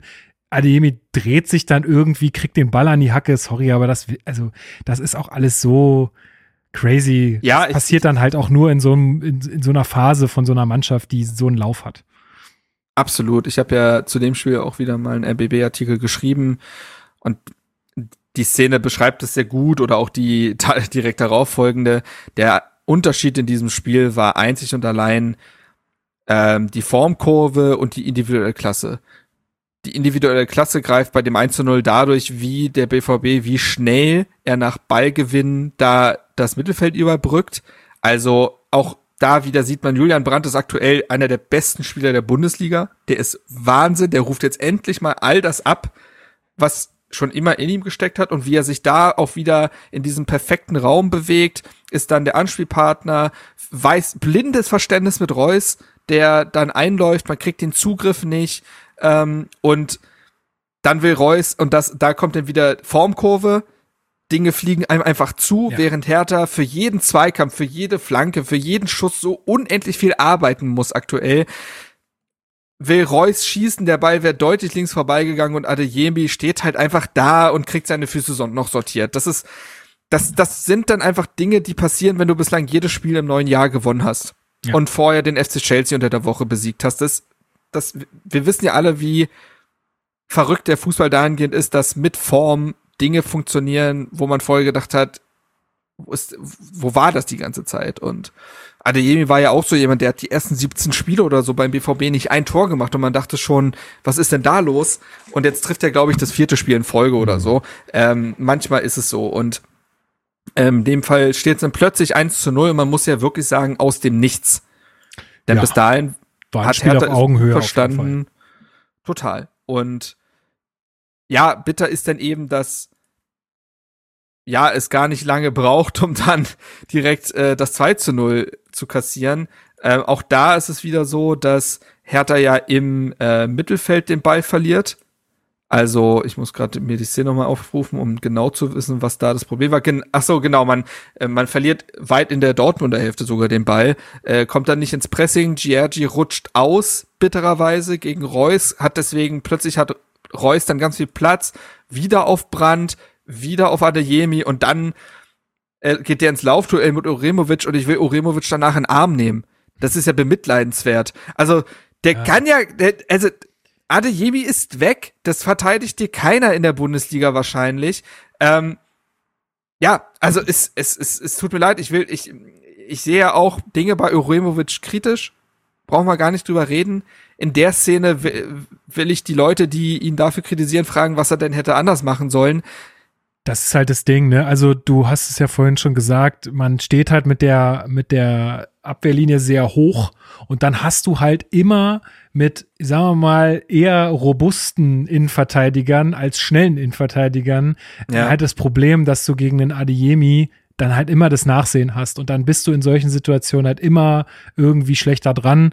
Ähm, deswegen, Aber War- das ist ja war auch für mich- wieder, ja, wie du es machst, machst du es falsch. Also oder ich glaube, war es Johann Cruyff, der gesagt hat, jeder Vorteil hat einen Nachteil im Fußball, denn Niederlechner selber hat ja vor dem Spiel auch gesagt, wenn wir hinten drin stehen, dann warten wir einfach nur, bis es scheppert. Ne? Also dementsprechend, entweder stehst du hoch und versuchst mutig drauf zu gehen, besonders nachdem du das 0 zu 1 kassiert hast, aber hast dann die Gefahr, einen Adeyemi zu bedienen, oder du stehst tief und wartest darauf, dass die so spielintelligenten Reus und Brand dich auseinanderschrauben und du vorne gar kein Licht siehst, weil du halt nicht vorne stattfindest. War keine Kritik, war einfach nur eine, nee, nee. Ein, ja, eine Analyse dessen, dass es halt einfach passieren kann in, in der Art und Weise, wie man dann äh, da Fußball spielt. Was ich einfach viel schlimmer finde, ist, dass du gejinxt hast, dass Malen dieses Spiel einfach treffen wird. Der Typ hat, ich habe das, ich glaube, das haben die in der Zusammenfassung gesagt, der hat 26 Torschüsse jetzt gebraucht, um sein erstes Saisontor zu machen. Kein anderer Stürmer in der Liga hat mehr Torschüsse gebraucht dafür. Also es ja, war halt wieder so klar, dass das gegen Hertha passiert. Ähm, war, war das nicht bei Modest genau derselbe, dasselbe Ding? Ja, ich, ähm, also erstens das, äh, dass Hertha sowas anzieht und ich, also mittlerweile kann ich mit Jinxen ja Geld verdienen. Also das ist ja teilweise, also wenn ich auf Twitter schreibe, oh da kommt ganz gut rein, eine Minute später, zack, äh, Vielleicht solltest du wetten. Das ist ein bisschen Nein, auf keinen Fall. Hört ja. auf mit dem Wetten, ist einfach scheiße. Sorry. Ist Quatsch, ja. Ähm, und auch da in der Szene ist es natürlich persönlich sehr, sehr bitter für Adeyemi. Brauchen wir nicht drüber reden, dass so ein junger Spieler in der Form sich da sehr wahrscheinlich Muskelfaserriss ah, zugezogen ja. hat. Aber auch crazy, ähm, wie der ähm, trotzdem, den, also du siehst und das ja ist genau das Ding. Der, du siehst im Blick plötzlich, die Mine verzieht sich. Er weiß schon, was Phase ist und spielt trotzdem noch den perfekten Ball, während die, also während der Muskel, äh, äh während die Muskelfasern reißen. Du meinst, äh, äh, er weiß schon, was Faser ist, ne? Mm, okay. Hey, was, Hast du okay, dir, hast okay. du in der Babypause doch mein Witzseminar belegt? Finde ich schön. ja, genau. Weit Weiterbildung ist ja auch wichtig. Also sehr gut, sehr gut. Äh, man könnte auch sagen Adeyemine. Oh Gott. Jetzt wird's wieder zu viel. Jetzt wird's wieder zu viel. Nein, ja, klar. Äh, ja, ich finde äh, diese Szene trotzdem kurios. Ja. Ja, auf jeden Fall spielt er den Ball dann trotzdem, oder vielleicht gerade deswegen, man weiß es ja nicht, äh, perfekt auf Malen, äh, der auch perfekt einläuft, ähm, Dardai davonläuft, der kriegt ihn nicht mehr gefasst ähm, und er schiebt ihn dann ein. Also äh, auch da ist es wieder diese, diese Szene, der Stürmer wird immer den entscheidenden Schritt voraus sein, weil er, weil er spekuliert. Das ist halt eine Binsenweisheit im Fußball. Äh, schwierig, ob sich da ein bisschen zu sehr am Ball orientiert und ein bisschen zu wenig an Malen, aber auch da, boah, daraus direkt einen Vorwurf abzuleiten, boah, schwierig. Ähm, ist halt, ist, am Ende des Tages ist es mit der individuellen Klasse, in dem Fall der Schnelligkeit von Adeyemi zu erklären. Ähm, und Hertha stand zweimal nicht mal katastrophal gestaffelt, aber nicht perfekt gestaffelt. Ähm, und wird dafür direkt bestraft und das ist halt, boah, also da schlägt halt Effizienz den Spielverlauf in dem Moment. Absolut. Doppelt. Ist halt individuelle Klasse und dann halt, dass du auf so einer Welle schwimmst als BVB, wo dann dir halt, ja, wie wir schon gesagt haben, sehr, sehr viel gelingt, was eigentlich nicht sein könnte, dass man einen Ball in der Weise spielt, obwohl man sich gerade den Muskel reißt wahrscheinlich oder dass man irgendwie aus einem verunglückten Schuss dann ein Hackentor macht, ist ja eigentlich schon sehr, sehr bekloppt. Ja, und Hertha zeigt aber die richtige Reaktion. Also Adeyemi wird ausgewechselt, Gittens kommt, ne, so den auch da, kann man mal machen. Man sich von der Bank. Ja, naja, gut. Das immer später in der, ich glaube, 60. oder so, wo dann Aller und Bellingham kommen und genau. sich denkt, okay, okay. Ja, genau. Äh, aber Hertha zeigt eine gute Reaktion. Also äh, ja. du hast es dann auch äh, geschrieben, immer wieder in der WhatsApp-Gruppe, so, ey, die sind richtig da und das hat man auch gemerkt. Also die haben überhaupt nicht aufgesteckt in dem Moment. Jetzt könnte man ja wieder sagen, ich meine, das haben wir ja auch oft besprochen, Hertha dann irgendwie so ein fragiles Gebilde, die dann auseinanderbrechen äh, im, im Signal Iduna Park nach äh, 2-0 in der ersten Halbzeit. Aber nee, die sind äh, weiter angerannt, haben auch echt nochmal gute Abschusschancen gehabt. Auch da wieder manchmal ein bisschen weit weg, ein bisschen überhastet aus meiner Sicht. Ähm, Aber die, man hat allein in der 34. hat man die Riesenchance durch Oremovic. Auch da, ne, wenn Hertha in der Form des BVB wäre, köpft, nickt er den ein, sag ja, ich jetzt einfach obwohl mal. Obwohl er jetzt auch nicht wahnsinnig kontrolliert geköpft war. Nee. Ne? Der kriegt den eher so an den Kopf. aber ja. Ähm, ist halt, ja, aber bei BVB wäre das genau. in einem der, der 800 kmh Kopfball in die Ecke genau. geendet. Ganz genau. Das, ähm, Nee, deswegen, also das ist schon mal eine bittere Szene, dass Oremovic den Kopfball da nicht verwandelt bekommt. Ähm, auch dann finde ich genau, an, Hertha antwortet sehr mutig, wieder mit hohen Ballgewinn, wieder mit Torchancen. Ähm, ich glaube, war das, nee, der Platten, Plattenhardt-Schuss war in der zweiten Hälfte, aber du hast den Weitschuss von Giargi auf jeden Fall. Ja. Ähm, ja, so und man verabschiedet sich mit einem eigentlich ja guten Gefühl äh, in die ha Halbzeitpause. Das ist ja das Irritierende, dass Hertha bis dahin finde ich ein sehr ein, ein sehr vernünftiges Auswärtsspiel gemacht hat. Absolut. Haben auch, glaube ich. Eins der besten, die ich seit Jahren auch bei im, im, im Signal Iduna Park gesehen habe. Ja, also, also haben auch wirklich, äh, haben auch ja viele irgendwie so prognostiziert, ne, dass man sagt, ey, die, wär, die machen bestimmt ein gutes Spiel, aber irgendwie gerade beim BVB funktioniert halt so viel, die sind so äh, individuell gut besetzt, schön gerade auf einer Welle. Ähm, war zu erwarten, dass man dann da irgendwie in Rückstand gerät, aber irgendwie gerecht hat sich das auf keinen Fall angefühlt und ich glaube, das hat auch Schwarz äh, dann den Jungs in der Halbzeit nochmal gesagt, ey, äh, wir machen hier ein gutes Spiel, einfach weitermachen ähm, und ja. wir werden äh, irgendwie zu unserem Tor kommen. Und das passiert ja dann auch direkt in der 46. Minute. Also wirklich wieder, also traumhaft äh, gespielt, muss man sagen. Wirklich, da hat man mal das Auge bewiesen, zweimal sogar. Ähm, ich, ah, jetzt weiß ich übrigens, welche Szene ich noch erwähnen wollte ja. in der ersten Halbzeit. Und zwar gab es diese super enge Szene, als Marco Richter den Ball nochmal in die Mitte schlägt und Kobel mit den Fingerspitzen rankommt und vor einem Serda klärt. Ich weiß nicht, ob du die Szene noch vor, den, vor Augen hast. Das ist so eine wahrscheinlich gewollte Flanke von Richter, der mit dem linken Fuß, also mit seinem schwachen, den nach innen zieht und Kobel spitzelt den mit seinen Finger, äh, Fingern noch weg und Serda hätte vielleicht dort gestanden, einschussbereit, weiß man nicht so genau, aber ja, äh, war noch ein, war noch eine knappe Szene, ja, die Kobel, ins Bild gepasst hat. Kobel in dem Spiel ja auch wirklich sehr häufig gut auf dem Posten. Also der Mann ist halt auch einfach sehr, sehr stark äh, und deutlich mehr beschäftigt als Christensen zu dem Zeitpunkt, obwohl das der Spielstand nicht hergegeben hat. Ja, und äh, zu dem Anschlusstreffer, ich glaube, als man Sandro Schwarz verpflichtet hat im Sommer, hat man sich genau dieses Tor vorgestellt. Ja mutiger, sehr energischer Ballgewinn im Mittelfeld. Da sind alle hellwach in der Szene. Toussaint äh, bringt den Ball dann weiter nach vorne. Ähm, und dann, ich überlege gerade, über welche Station. Äh, Serda übernimmt den Ball dann. Dann kommt der Ball durch ein bisschen Zufall auf Nankam. Das muss man sagen. Also der Ball war, glaube ich, nicht so ganz gewollt, aber ist auch egal. Nankamp bleibt in der Szene drin. Das ist ja das Wichtigste. Ne? Nicht abschalten, nicht denken, oh, der Ball ist weg, okay, hm. sondern drin bleiben. Äh, er behält dann auch die Ruhe gegen Hummels, die behält die Übersicht, spielt zurück auf Serda, der auf Toussaint und der in berühmter Toussaint-Manier drauf. genau, einfach. Also es war ja so ziemlich genau dasselbe Tor wie gegen Bochum, das dann der nicht ge äh, gezählt mhm. hat. Ähm, also wenn drauf, dann drauf. und äh, ja, also besser kannst du ja logischerweise gar nicht aus der Halbzeit kommen. Auf jeden Fall, wobei man natürlich aber trotzdem sagen muss, dass in dieser Situation der BVB auch einfach hart pennt. Also die sitzen ja quasi ja, noch ja. in der Kabine. Also ein Hummels, klar, du gehst dann nicht mehr so energisch hin im Strafraum, weil du jederzeit irgendwie denkst, okay, gleich, gleich fliegt mhm. mir der Stürmer hin. Trotzdem finde ich das wahnsinnig schwach verteidigt. Äh, aber gut, die Situation musst du dann halt auch nutzen und du hast es hier getan. Insofern total verdient, finde ich auch, äh, leist also oder leistungsgerecht, dieses, äh, dieser Anschlusstreffer. Ähm, ja, und danach macht Hertha auch weiter. Also die haben wirklich auf Ausgleich gespielt. Äh, die wussten, äh, wenn wir hier alles geben, kriegen wir hier vielleicht irgendwie noch einen Punkt mitgenommen. Ähm, allerdings kippt dann irgendwie so ein bisschen das Spiel. Ähm, ja, Gittens hat dann noch mal eine gute Chance, wo sich Christensen auch noch mal auszeichnet. Also ja.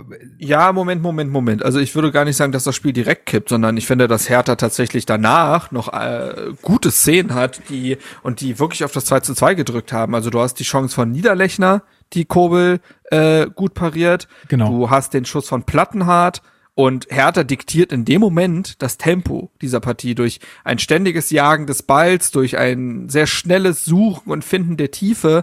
Und man hat Dortmund bis zur 55. Minute nicht durchatmen lassen. Also ja, da wäre auch durchaus drin gewesen. Und das ist der zweite Moment, wo man das Momentum nicht komplett ummünzt, denn in der Phase hätte durchaus das 2 zu 2 fallen können. Ähm, ohne die Chancen überbewerten zu wollen. Es war jetzt nicht so, als, als ob äh, nur noch irgendwie man den Fuß hätte hinhalten müssen und da hätte was nicht geklappt. Die Chancen waren jetzt nicht exzellent, aber äh, auch dieser Schuss von Plattenhardt, der so eine halbe Flanke auch gefühlt ist, kann immer mal ein Fuß reinrutschen und dementsprechend fand ich schon, dass Hertha auch nach dem Tor direkt bemüht war, das äh, den dann auch Ausgleich zu schießen. Dann so zur ja, 58, 59 Minute, da finde ich, kippt das dann wieder. Genau, so, so meinte ich das ja. Also wir, wir haben quasi den auf den Ausgleich gedrückt, aber wie du sagst, äh, ist uns dann auch nicht vergönnt, können das Momentum dann nicht nutzen. Dann gibt's eine gute Szene nochmal von Christensen, was ja jetzt auch nicht in der Vergangenheit oder in den vergangenen Spielen auch nicht immer der Fall war. Also gegen, gegen Gladbach hat er ja schon einige Sachen gut gehalten, da diesen Schuss gegen Gittens, da ist er auch äh, rechtzeitig unten. Ähm, ob er da jetzt spekuliert hat oder reaktionsschnell war, weiß man nicht, aber auf jeden Fall äh, hält er den sehr, sehr gut. Und dann ähm, ist dann schon diese VAR-Geschichte. Ähm, Sekunde. oder gibt es zuerst den, den ja. Wechsel? Äh, also, es gibt, genau, ähm, es ist dann so, dass äh, Hertha sich sowieso ein bisschen zurückgezogen hat, ein bisschen mehr Mittelfeldpressing, weil Dortmund wieder mehr Spielkontrolle hatte. Dann wechselt Dortmund eben Aller und Bellingham auch ein in der 66. was nochmal den Qualitätsunterschied auch einfach wirklich symbolisiert. Den, für die letzten fünf Minuten kam ja auch nochmal so ein Süle. Ne? ähm, also, ja, das sieht man mal, was äh, bei Dortmund geht, wenn mal alle fit sind. Ne? Das ja. muss man eben auch sehen, dass das oft nicht der Fall war. In der 68. gibt's dann den Viererwechsel. Rochel kommt für Uremovic. Da dachte ich erst, also man hat es gar nicht mitbekommen, finde ich, im Spiel, dass Uremovic sich tatsächlich ne? was am Knie getan ja. hat und angeschlagen war. Schwarz hat heute nach dem Training gesagt, dass er nicht glaubt, dass es allzu schlimm ist, aber sei es drum. Äh, ich dachte, man gibt Rochel tatsächlich aktiv Minuten, um ihn auf das Augsburg-Spiel vorzubereiten, nachdem er lange raus war. Ähm, auf jeden Fall kommt er für Uremovic, Boetius kommt für Serda. Scherhand und Luke Barke kommen für Niederlechner und Nankam. Es sind also auch 1 zu 1 Wechsel, da hat sich in der Formation nichts verändert. Ja, und dann kommen vier Minuten Wahrunterbrechung. Wobei man da sagen muss, das stellt sich ja mittlerweile ein bisschen anders dar. Ja, klar, also, okay, also machen wir mal äh, der Reihe nach. Also erstmal dieser Wechsel. Ähm, Vierfachwechsel habe ich jetzt noch nicht so häufig gesehen. Ähm, außer wenn man wirklich Zeit von der Uhr nehmen wollte, äh, irgendwie am, mhm. am Schluss des Spiels oder so wir haben ja auch so ein bisschen gemutmaßt, äh, war das vielleicht auch einfach ein bisschen too much? Also klar, den Wechsel mit, mit Uremic musst du vornehmen. Äh, Luke Bacchio einzuwechseln, ergibt auch irgendwie Sinn in der Situation, einfach um sein Tempo zu nutzen, vielleicht nochmal dann äh, für die Schlussphase. Aber muss, muss, muss das, also müssen da vier Personalien auf dem Feld mhm. getauscht werden und bringt man sich da nicht selbst irgendwie so ein bisschen aus dem Rhythmus? Ähm, ja. Ist eine, ist eine jetzt leider sehr schwer zu, also ich sehe das Argument. Ich glaube bloß, dass das Spiel das Falsche ist, um das zu bewerten, weil es dann eben diese äh, lange Pause gibt. Und ich mhm. glaube, das ist der Rhythmusbrecher. Mhm. Das ist der Rhythmusbrecher. Und deswegen ist es schwer zu sagen, ob das jetzt äh, im Nachhinein ne, besser gewesen wäre, vielleicht nur zweimal zu wechseln oder so. Da tue ich mich ganz schwer und da kann man dann keinen Vorwurf draus, draus strecken. Ich sehe aber das theoretische Argument total.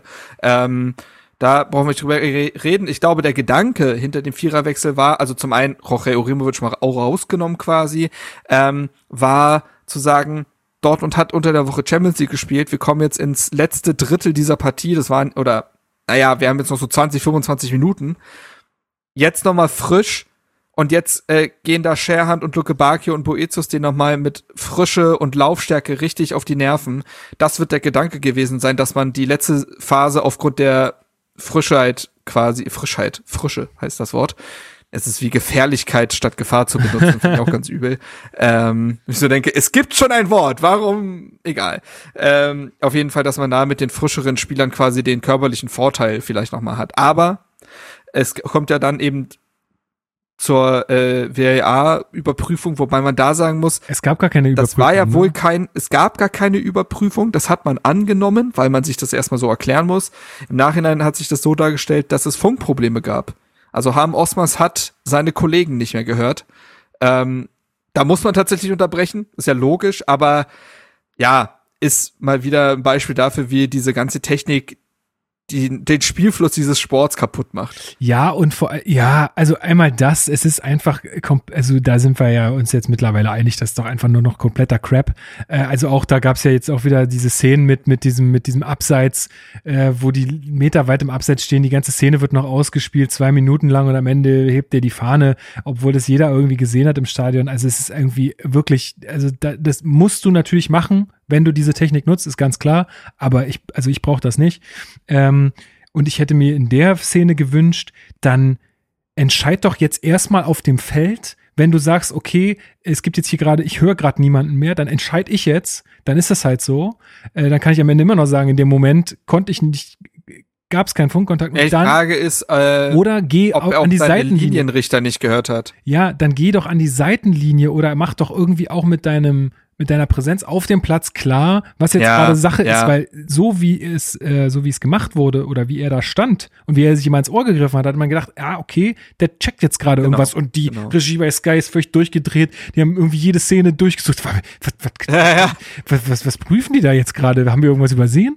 Ähm, und wenn er einfach zu seinem äh, Linienrichter gegangen wäre oder zur, zur Trainerbank, zum vierten Offiziellen, dann hätte, dann wäre klar gewesen, wenn der dem am Arsch rumfummelt äh, und da irgendwas macht, dann ist, ah, okay, da ist irgendwas mit der Technik nicht in Ordnung, was auch crazy ist für das, was die da an Geld haben und für, Te äh, für Technik haben, dass das nicht funktioniert. Aber gut, dann wäre das irgendwie klarer gewesen und hätte, man hätte sich nicht so gewundert. Ja, also das, das da gehe ich total mit, dass es einfach ein klares Signal hätte, hätte gebraucht. Auch da wieder, man wird halt sehr allein gelassen, einfach als Zuschauer auch, auch im Stadion und so weiter.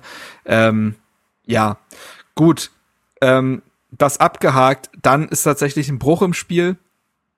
Ähm, und dann kommt es ja in der 75. Minute zur gelben Karte für Rochel. Ähm, ja, was er da mit dem Arm machen wollte, weiß ich nicht. Einfach unüberlegt, einfach unüberlegt, ähm, spielt da direkt am Strafraum den Ball mit der Hand.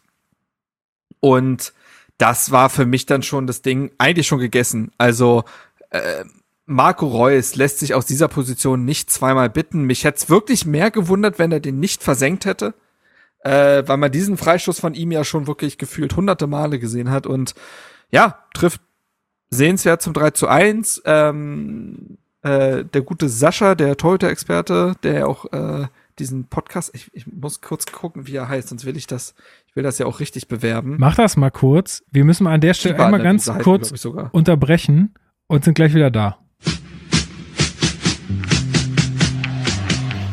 Trinkpause. Da sind wir wieder. ja, kurze, kurze Unterbrechung. Hier wollte jemand was von mir. Ähm, genau, du warst gerade stehen geblieben. Wo? Beim 3 zu 1 ähm, und Oliver Christensen in der Szene. Denn ja, der Freistoß von Reus war super getreten.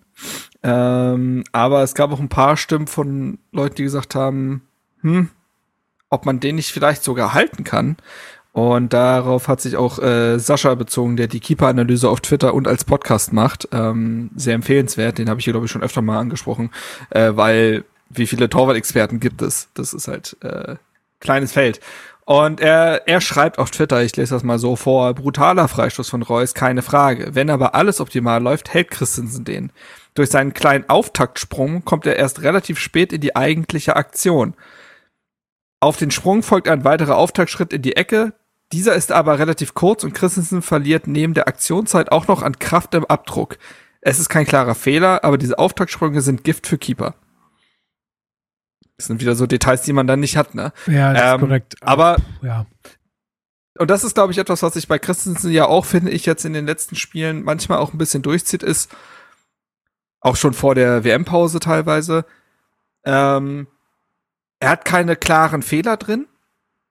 Aber es gibt manchmal so Bälle, so ein bisschen Schwolo-artig, wo man denkt, oh, ein richtig guter Keeper oder Christensen an einem richtig guten Tag hat den vielleicht. Auch daraus kann man ihm keinen Strick drehen und keinen Vorwurf machen. Und doch kann man es ja zumindest mal kritisch anmerken, ähm, auch wenn das noch ein junger Keeper ist. Ich glaube, das muss man machen. Äh, das muss man kritisch anmerken. Andererseits würde ich da also einmal sein Alter sozusagen heranführen als, okay, das muss er vielleicht in drei Jahren, muss er den haben oder so, oder keine Ahnung, muss man ihm das vielleicht mehr zum Vorwurf machen, als es jetzt der Fall ist. Und also ich weiß nicht, ich tue mich da wirklich schwer, über irgendwas mit Christensen zu reden, weil dieser Freischuss ist einfach so dermaßen geil geschossen. Da, was willst du ja, da tun? ja, ja, ja. Ne? Also das ist halt so ein Ding. Es war wirklich mit Ansage. Ich habe mir schon gedacht, aus der Position, wenn Reus sich den jetzt schnappt, der ist drin. Ähm, und er ist ja selber auch tatsächlich überrascht, weil er hat ja lange, lange kein Freistoßtor gemacht, so wie er das im Interview danach gesagt hat. Ähm, also das funktioniert dann auch wieder gegen uns. Ja, das ist dann wieder das nächste Ding, dass so ein Freistoß dann so reingeht, ist einfach gut. auch wieder absurd. Ähm, gut, ähm, ja, aber auch äh, haben wir jetzt darüber schon ge gesprochen, dass äh, ja Rochel da irgendwie eine kleine Volleyball-Einlage macht. Also ja, also wie haben wir dämlich ist groß drüber das? gesprochen, aber ja, also ich habe also ich habe es mit unüberlegt betitelt. Ähm, können wir uns ewig dran aufhalten, wir alle wissen, dass es ein klarer Fehler war. Ja. So. Also Ähm, ziemlich dämlich, leider, leider. Also weiß ich nicht, ob das jetzt dem mangelnden Spielrhythmus geschuldet ist, aber sowas darf ihm eigentlich nicht passieren in der Szene. Das muss ihm bewusst sein. Schade. ja, das Spiel ist das Spiel ist dann ja auch durch, muss man sagen. Also das ist dann halt der Killer. Ähm, es kommt dann noch äh, Prince für Giorgi in der 79. Hertha versucht es auch dann noch mal, finde ich, anzulaufen, also ne, unermüdlich noch mal Angriff nach Angriff aufzubauen. Aber es fehlt weiterhin das ähm, Abschlussglück und in der, ja, in der 90. fällt dann auch das 4 zu 1 durch Brand.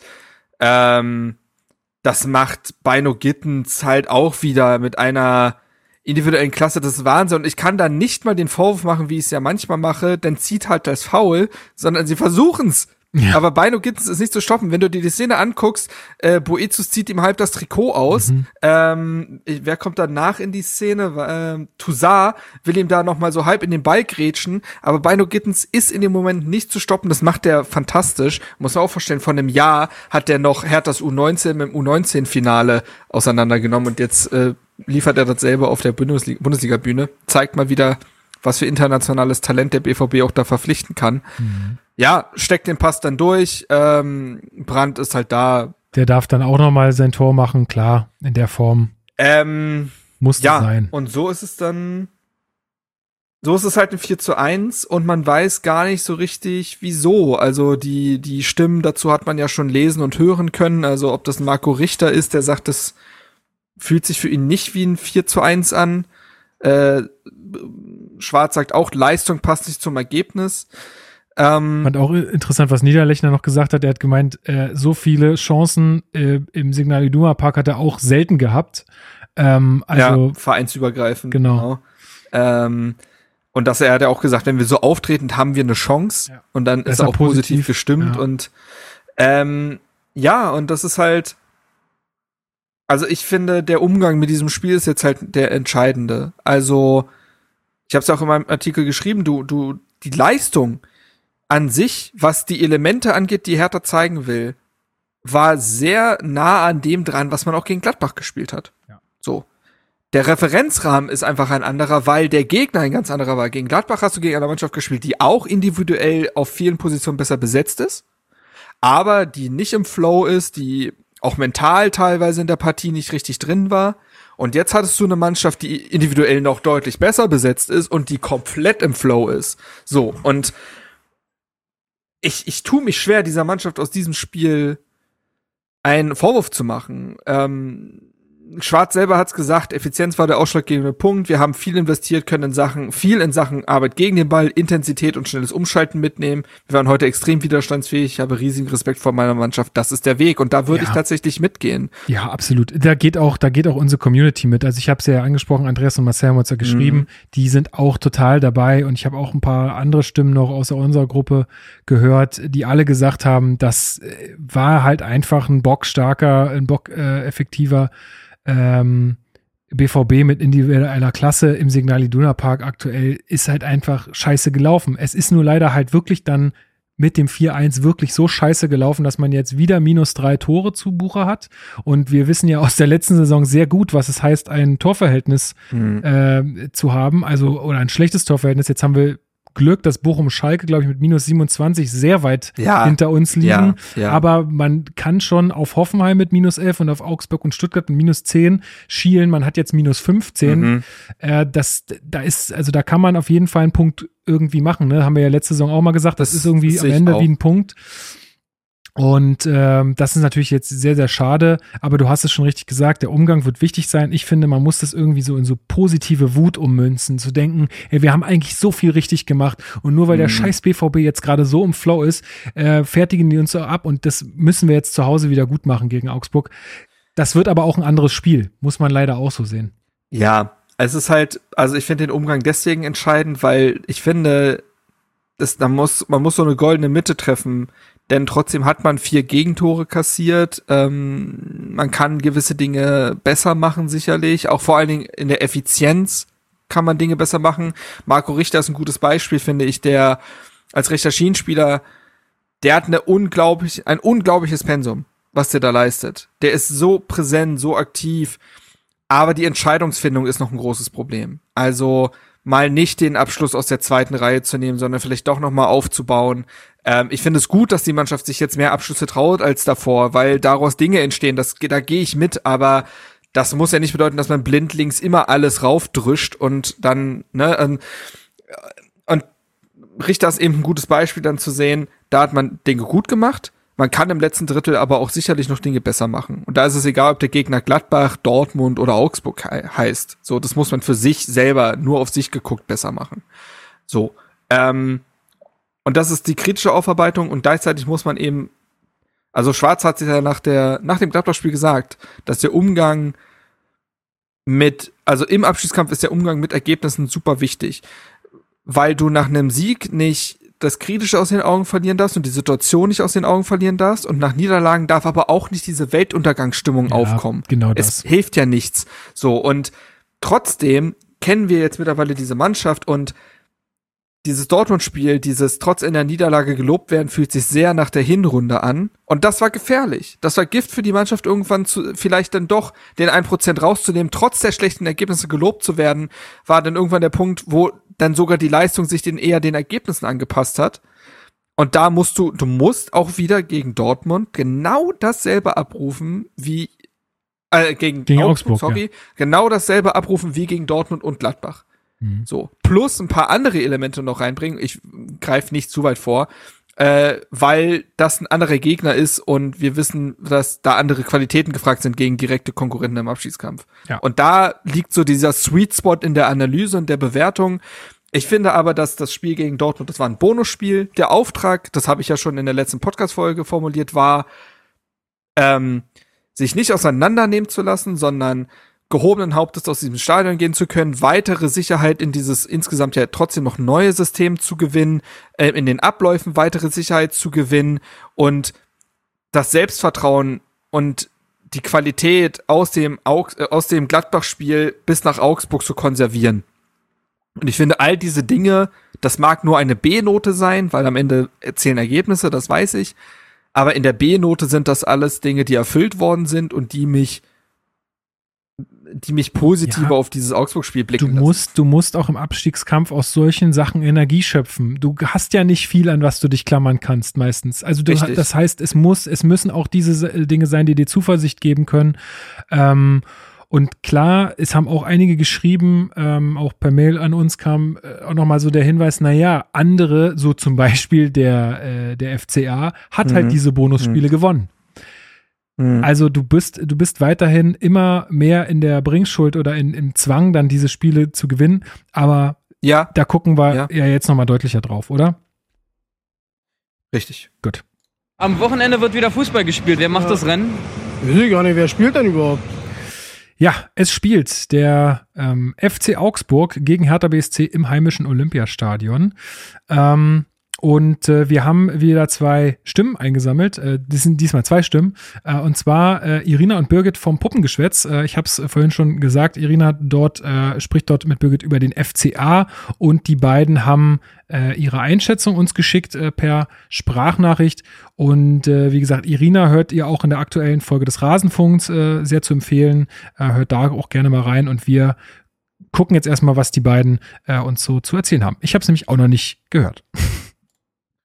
Ja, hallo erstmal zusammen. Ich bin Birgit vom FC Augsburg Podcast Puppengeschwätz und meine liebe Kollegin Irina und ich, wir möchten euch heute unsere Einschätzung zum FC Augsburg ein bisschen erläutern. Ich fange dann mal an. Ich habe mir das letzte Spiel der Augsburger natürlich ganz genau angeguckt. Es ging gegen die TSG Hoffenheim am Freitagabend und alles in allem kann man sagen, dass es kein einfaches Spiel war. Also für beide Mannschaften nicht, aber auch nicht fürs Schiedsrichterteam und schon gar nicht für die Fans.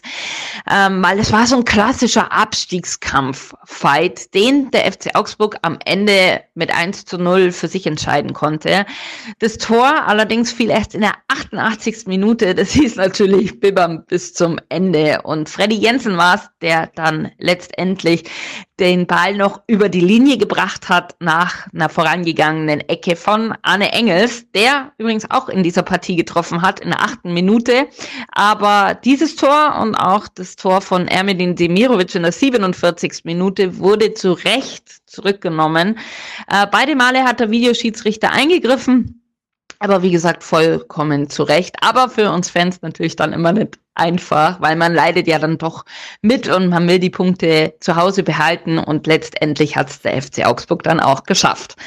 Das Spiel, würde ich sagen, haben wir schon verdient gewonnen, einfach weil wir es mehr wollten und man konnte sich auch mehr Chancen erarbeiten und am Ende hat man eben diese klare Willensleistung auch gezeigt, indem man dieses 1 zu 0 auch noch kurz vor Schluss eben dann macht. Die Partie, die hat mir persönlich aber auch gezeigt, dass es immer noch Dinge gibt, an denen der FC Augsburg halt einfach arbeiten muss, so zum Beispiel was den letzten Pass angeht.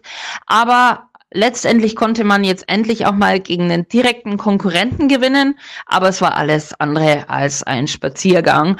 Und am Samstag heißt es jetzt gegen die Hertha anknüpfen, aber wie man dieses Spiel eben sehen kann, das bringt euch jetzt die Irina ein bisschen näher. Hi, ich bin die Irina, ebenfalls vom Poppengeschwätz und darf jetzt den Blick gehen Hertha, das nächste Sechs-Punkte-Spiel für den FCA äh, richten. Ich war jetzt am äh, heutigen Montag äh, beim äh, Rasenfunk zu Gast und habe über den 21. Spieltag in Summe etwas berichten dürfen.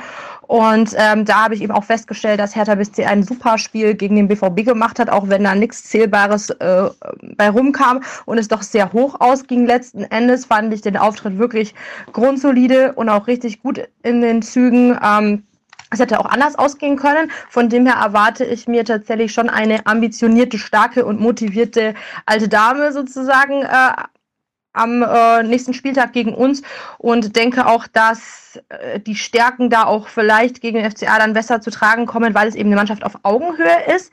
Ähm, da wird es aber auch auf die Tagesform ankommen. Also Hertha ist ja gerade 17. Augsburg ist äh, 17. mit 17 Punkten und Augsburg 13. mit 24 Punkten. Ich schätze mal schon, dass der FCA da motiviert ist, Hertha auf Distanz zu halten. Ähm, es wäre der ein oder andere wird wahrscheinlich ausfallen. Ähm, Rex Bitschei eventuell im defensiven Mittelfeld. Das heißt, es könnte da umgestellt werden. Es ist äh, gespannt. Äh, sein, äh, zu sehen, ob Dorsch seinen Infekt auskurieren konnte. Dann könnte er die Sechserposition übernehmen. Aber das sind jetzt nur so Gedankenspiele. Die richtige personelle Ausrichtung wird dann erst im Laufe der Woche und dann bei der äh, finalen PK eben vor dem Spiel bekannt sein und bekannt werden. Ähm, ich erwarte mir auf jeden Fall ein hitziges Spiel mit vielen Zweikämpfen im Mittelfeld. Ich denke, beide werden versuchen, nicht so viele defensive äh, Fehler zu machen. Ähm, der FCA ähm, verlagert gerne Spiel mit langen Bällen, ähm, hat schnelle Außen mittlerweile mit Jeboa und ähm, ja, der kann da sehr viel mit Dimirovic auch ein starker äh, Außenspieler dann ins Zentrum füttern mit Berisha, Bellio ähm, zum Beispiel oder auch dem Joker Jensen vom Hoffenheim-Spiel. Und ich denke, die Hertha wird dagegen setzen. Ich bin gespannt, ob sie auch wieder so viele Distanzschüsse wagen wie gegen den BVB. So ganz viele haben ja nicht ihr Ziel gefunden. Ähm, Gerade Marco Richter ist ja ein äh, Ex-Spieler und Nachwuchsspieler des FCA, auch gebürtiger Augsburger bzw. Friedberger. Und äh, da ist es schon so, dass er das ein oder andere Mal den unnötigen Distanzschuss gewagt hat, anstatt da irgendwie den äh, besser postierten Mitspieler zu suchen. Aber er belebt das Spiel auf jeden Fall schon auf kreative Art und Weise. Ich hätte äh, ja, bei ihm halt, er war auch so auch immer sehr verrufen dafür, äh, überhastet aus der Distanz abzuschließen. Aber er hat durchaus den einen oder anderen gefährlichen Schlenzer in petto gehabt. Und ja, in Summe denke ich, kommt es halt wirklich darauf an, wer da den ähm, Fight mehr annimmt, wer gedanklich äh, besser auf dem äh, Platz ist. Ähm, der FCA nimmt auf jeden Fall Rückenwind mit aus dem Hoffenheim-Spiel, auch wenn da nicht alles Gold war, was glänzt. Und von der Hertha denke ich auch, dass die ähm, viele gute Sachen vom BVB äh, mitnehmen sollten, weil ja, der BVB war einfach eine Nummer zu stark mit seiner persönlichen individuellen Qualität. Aber generell hat mir der Auftritt der Hertha tatsächlich schon imponiert gegen Dortmund. Ja, und äh, denke, dass es ein sehr spannendes Spiel wird. Ich glaube auch, dass es schon knapp ausgehen wird und nicht irgendwie eindeutig auf einer Seite jemand gewinnen wird. Ich äh, drücke beiden Mannschaften die Daumen, dass es ein faires und verletzungsfreies Spiel gibt, ohne einen unnötigen wahre Intervention und so weiter. Ja, herzlichen Dank, Birgit und Irina. Wirklich ganz, äh, ganz toll, dass ihr euch das da auch so aufgeteilt Starke habt. Starke Arbeitsteilung. Ja, sehr, sehr gut. Ähm, ja, spannend, ähm, auch dass Irina jetzt nochmal da die, die Leistung äh, so gelobt hat. Die hat das also ähnlich gesehen wie wir, äh, beziehungsweise wie ähm, die Anhängerschaft von Hertha. Ja, äh, wir waren ja jetzt schon so ein bisschen im Ausblick drin, Marc. Also mhm. ich bin auch dabei, dass ich sage, es wird ein knappes Ding. Ich kann mir nicht vorstellen, dass hier eine Mannschaft irgendwie das Spiel komplett auf seine Seite reißt und äh, nee. sondern ich glaube, es wird auch viel um Fehlervermeidung gehen. Ähm, wie blickst du auf das Spiel am Samstag? Samstag wahrscheinlich. Hoffentlich. Samstag, ja. Ja, gehe ich mit. Also wann sind Partien zwischen Augsburg und Hertha schon mal klar? Ja, gar nicht. Gab, gab's, so, ja, gab's ne, bestimmt das, ja, das ein oder andere Mal. Es aber. gab, gab's bestimmt mal, aber ist denn doch äh, länger her. Ähm, jetzt hat äh, Hertha ja auch direkt äh, Intel quasi Inside-Informationen von Florian Niederlechner. Klar, clever eingekauft. Zack. Für das Spiel. Darf der spielen, ist so. die Frage. Darf er spielen? Ja, der darf spielen. Der darf spielen. Äh, ist ja eh so ein Duell der Ex-Spieler, auch mit Marco Richter, der eben von den beiden erwähnt wurde. Arne Meyer auf der anderen Seite. Ne? Also paar wieder, äh, ein bisschen Wiedersehen ist dabei. Aber ja, um zur Partie zurückzukommen. Ja, klar wird das umkämpftes Spiel. Beide Mannschaften sehr intensiv gegen den Ball. Beide Mannschaften wollen schnell umschalten. Das sorgt in der Regel dafür, dass das Spiel nicht schön wird. Ähm, das muss man klar so sagen, wie Hertha in der Formation, also Hertha läuft jetzt das erste Mal gegen einen direkten Konkurrenten mit dieser neuen Formation auf. Das ist dementsprechend auch noch ein, etwas, was man noch gar nicht so genau bewerten kann. Wir haben ja schon im Dortmund-Spiel jetzt gerade gesagt, an sich soll das derselbe Fußball sein, den man sich unter Schwarz vorstellt. Das ist jetzt nicht plötzlich ein total defensiv geprägter. Aber du wirst mehr Ballbesitz haben als äh, gegen Gladbach und gegen Dortmund und wie die Mannschaft damit umgeht, das, da darf man gespannt sein. Ich setze da sehr viel auf Tolga Giardi, muss ich sagen, der dieser Mannschaft so gut tut, ähm, der so viel Balance schafft, der dirigiert, der kluge Bälle spielt, der sehr gut darin ist, die Breite zu halten, was für ein Ballbesitzspiel super wichtig ist, weil ne, du willst ja nicht in der Enge die ganze Zeit die Bälle haben, sondern du willst die, Spiel, die Mannschaft ja auch aus, auseinanderziehen.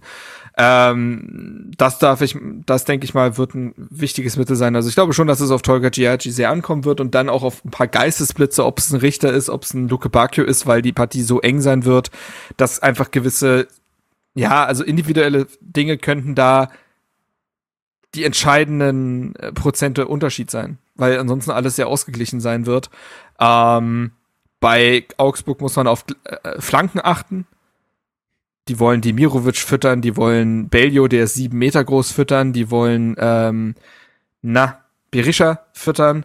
Ähm, da muss man auf den Außen sehr wach sein. Da wird sehr auf die Abstimmung der Schienenspieler mit den Achtern und dem ausrückenden Innenverteidiger ankommen. Also da müssen, muss die, das muss sehr geschult sein. Da hat mir Hertha in den letzten beiden Partien ein gutes Gefühl gegeben, finde ich. Also über die Außen ist jetzt gar nicht so viel passiert in den letzten Partien. Wie gesagt, ein Karim Adeyemi, den würde ich da mal in der Kontersituation rausnehmen. Das ist ein Sonderfall. Den hat jetzt Augsburg nicht auf, sein, auf seiner Seite. Ja, und gerade nochmal nachgeguckt habe, eigentlich muss Hertha gewinnen, denn im neuen Jahr hat Augsburg ausschließlich Sieg-Niederlage gehabt und im Rhythmus ist jetzt Hertha wieder dran. Also die haben gegen Dortmund verloren, klar. gegen Gladbach gewonnen gegen Freiburg verloren, gegen Leverkusen gewonnen, gegen Mainz verloren und jetzt ja gegen Hoffenheim das knappe Spiel gewonnen, was übrigens, ich habe es in der Redaktion am Freitagabend geguckt, weil nichts anderes lief und ich habe es nebenbei laufen lassen. Äh, Schmerzensgeld hätte ich da verlangen können. Äh, wirklich ganz übel. Ähm, egal, auf jeden Fall haben sie gegen Hoffenheim gewonnen. Das bedeutet, dass sie logischerweise dann gegen Hertha verlieren müssen. Im Hinspiel war es ja auch ein knappes Spiel. Da war es ja damals die Plattenart-Flanke auf Luke Bacchio, glaube ich, die so den entscheidenden Unterschied gegeben hat. Ja, also, ich glaube, dass sich Hertha mit den letzten beiden Spielen genug Selbstverständnis angespielt hat, um da reingehen zu können, ohne dass die, Ziel, äh, die Knie äh, schlittern, so rum, äh, schlottern. Aber Hoffentlich schlittern die Knie schön über den Rasen bei 3-0. Die so, so, wenn du, wenn du jubelst und über den halben Rasen fegst, klar, Florian Niederlechner, du hast einen Auftrag gegen den Ex-Verein. Ähm, aber nee, es ist, ähm, gleichzeitig hat diese Partie, das kann man ja einfach nicht leugnen, eine extreme Bedeutung. Weil es ein direkter, also ein direkter Konkurrent ist, wenn du gewinnst, kannst du rein theoretisch, wenn der Spieltag super für dich läuft, 14. sein, weil du äh, Stuttgart, Bochum und Hoffenheim hinter dir lässt. Ähm, und du wärst mit vier Punkten an Augsburg dran, würdest die also schon noch mal mit reinziehen. So. Ähm, und wie die Mannschaft mit der Bedeutung solch einer Partie umgeht, da, das kann ich gerade noch nicht so genau sagen. Ähm, das ist für mich eine Wundertüte. Ja. Und dementsprechend gehe ich auch mit in der Einschätzung der beiden, dass es auch psychologisch äh, eine Tagesform tagesformabhängig sein wird. Obwohl ich da gerade irgendwie, habe ich da gerade ein gutes Gefühl, einfach weil ja jetzt jedes Spiel irgendwie, also jetzt steht mm. jedes Spiel irgendwie in so einem Zeichen, dass man, wenn man da so weit unten drin steckt, dass man irgendwie was holen muss. Also ich glaube, ich kann mir gut vorstellen, dass auch, wie, wie du gesagt hast mit Giorgi und so, dass da ähm, jetzt irgendwie vielleicht auch die richtigen Leute verpflichtet wurden, die, ähm, die der Mannschaft da den Auftrieb geben können. Niederlechner kennt die Situation auch nur zu gut aus Augsburg aus ja, den letzten Jahren. Die beiden, ja, ja, die also, beiden sind da echt Gold wert. Ähm, da, Nankam, finde ich, ist dem, merkst du auch an, dass den das, also der, der, finde ich, hat diese positive Wut. Auf jeden Fall, weil er, auch, weil er auch so. weiß, er wird jetzt nicht derjenige sein, der dann irgendwie, sollte Hertha irgendwie die Liga wechseln, äh, dann weg sein oder so. Oder der nee. hat da gar keine Ambition, sondern der will einfach mit seinem Verein diese Klasse halten. So, und das gibt für der vielleicht nochmal eine ja. ganz andere äh, Power in dem Moment. Deswegen, ja, ja. würde ich auch ja. mitgehen. Und danach ist es halt schwierig, weil du spielst dann gegen Leverkusen. Da kann, also da kannst du gut verlieren. Also Leverkusen auch totale Wundertüte wieder typisch. Ne? Mhm. Ne? Also die äh, haben jetzt ja auch gegen Mainz verloren und so. Die sind ja wieder eigenartig unterwegs. Spielst dann gegen Mainz und dann gegen Hoffenheim, die ja wirklich mit drin sind. Ähm, ich glaube schon, dass ein Sieg gegen Augsburg allein, um dir so ein Gefühl zu bewahren von wir sind dran, äh, weil die nächsten Partien vielleicht wieder schwieriger werden von den Ergebnissen her. Du musst dich ja ein bisschen einfach drin halten mit dem Kopf. Und Aber das hat da doch auch ganz total gut, wichtig. Das hat doch auch ganz gut funktioniert in der äh, Hinrunde ähm, bei Schalke ja. äh, oder gegen Schalke. Äh, gegen Köln war das dieses auch, das hatte auch so eine Bedeutung, dieses mhm, Spiel. Mhm. Also da hat es funktioniert auch, irgendwie ein Gladbach Gefühl. ist auch so ein Spiel gewesen, nachdem du ja bis dahin alle Spiele verloren hattest. Ja. Das war dann dieses Ding, das erste Mal über 90 Minuten das neue System, das letzte Ass im Ärmel. Wenn das nicht funktioniert, dann sieht's richtig düster aus. Und das hast, da hast du ja auch den Befreiungsschlag gelandet. Also tatsächlich ist es so, bei allem, was man sehr schlecht finden kann bei Hertha in den letzten Jahren, wenn sie den Kopf aus der Schlinge ziehen können, dann tun sie es tatsächlich öfter mal. Auch diese, also diese Do-or-Die-Spiele sind öfter Do als Die. Genau. Wir müssen noch mal ganz kurz einen Moment Pause machen. Ich bin sofort wieder da. Sorry. Okay. Trinkpause. So, wir sind wieder am Start und äh, diesmal was, äh, ja, wurde ich wieder gebraucht. Mein Gott, ey, ich bin hier aber auch eine, eine viel äh, gebrauchte Person aktuell. Gut, ähm, ja, ich glaube, äh, also ich gehe geh absolut mit allem mit, auch was du gesagt hast, äh, Marc. Ich bin äh, sehr gespannt. Äh, ich habe ein gutes Gefühl irgendwie ähm, für kommenden Samstag. Ja, hoffentlich wird das Stadion schön voll. Ähm, ist ja gegen Augsburg nicht immer so der Fall, aber ähm, ja, unterstützt die Mannschaft, mhm. wenn ihr es könnt. Es wäre sehr wichtig, ähm, denn auch da das Feedback von Rängen ist, glaube ich, nicht, nicht unentscheidend, vielleicht sogar. Ja. Gut. Haben wir es dann soweit? Ja, ich denke schon, ne? Super. Ist dann auch ich setz, lang genug geworden. Absolut, sogar zu zweit. Ähm, ich habe äh, einen Song für die Playlist und zwar äh, mache ich jetzt mal schön. einen schönen Banger auf die Playlist, weil ich werde mir jetzt gleich ein schönes Eis aus der Tiefkühltruhe nehmen und ich habe ein Baby so. bekommen. Deswegen von Vanilla Eis, Eis Eis Baby einfach so ähm, und weil er einfach immer funktioniert, ja, auch in jedem, in, uh. in jedem Auswärts, äh, Auswärtszugabteil, ähm, glaube, da kann sich jeder mit anfreunden. Kommt auf die Playlist. Hat der hat ja auch mal, der hat ja mal irgendwie so ein ganz peinliches Comeback. Also der hat, war ja ein klassisches Wanted Wonder. Ja. Ne? Und hat dann noch mal später versucht mit einer Metal-Version des Songs irgendwie noch mal so 15 Jahre später oder so. Ich glaube, das war eine Metal-Version. Oh, oh. So ganz komisch hat er versucht, ein Comeback zu starten. Das war eine ganz traurige Nummer. Ähm, naja, egal. Das, äh, das nur am Rand. Ja, über die Fun Facts. Nee, aber der kommt auf die Playlist, genau. Ansonsten checkt natürlich unsere Kanäle gerne aus. Ähm, guckt auf YouTube vorbei, guckt äh, auf Twitch mal vorbei. Ähm, ihr, ja, lest uns auch auf Twitter viel. Ähm, genau, ihr könnt auch bei Irina und Birgit mal vorbeigucken, dann vielleicht nach dem nächsten Spieltag mhm. auch und ihre Einschätzung zum Spiel mal äh, hören oder lesen. Ähm, äh, Habe ich alles verlinkt, auch die, äh, das Video mit Zecke und äh, und Alagui habe ich nochmal äh, in die Show Notes gepackt, ähm, auch nochmal dein Artikel ähm, über die Finanzen von Hertha BSC äh, aus dem Sommer, aus dem Juni, den du geschrieben hast. Also guckt da gerne mal vorbei äh, und seid gespannt, was da jetzt so in nächster Zeit passiert. Äh, wir werden uns jetzt drum kümmern, dass das mal äh, losgeht und ja, wir freuen uns da auf euer Feedback. Also schreibt uns auch gerne weiterhin, so fleißig wie ihr das tut. Das äh, ist immer oh ja. sehr, sehr, sehr schön, dass man da ähm, auch sowas zurückbekommt. Und ja, dann würde ich sagen, habt eine gute Woche, bleibt schön gesund. Ähm, und ähm, ja, dann hören wir uns am nächsten Montag wieder zum Hertha Base Podcast. Ich danke dir, Marc. Und ja, äh, ich schließe mit den Worten eines äh, bekannten Podcasters hier aus diesem Podcast. Insofern, hau he, auf eine bessere Zukunft. So, macht's gut. Hau he. So, hau he.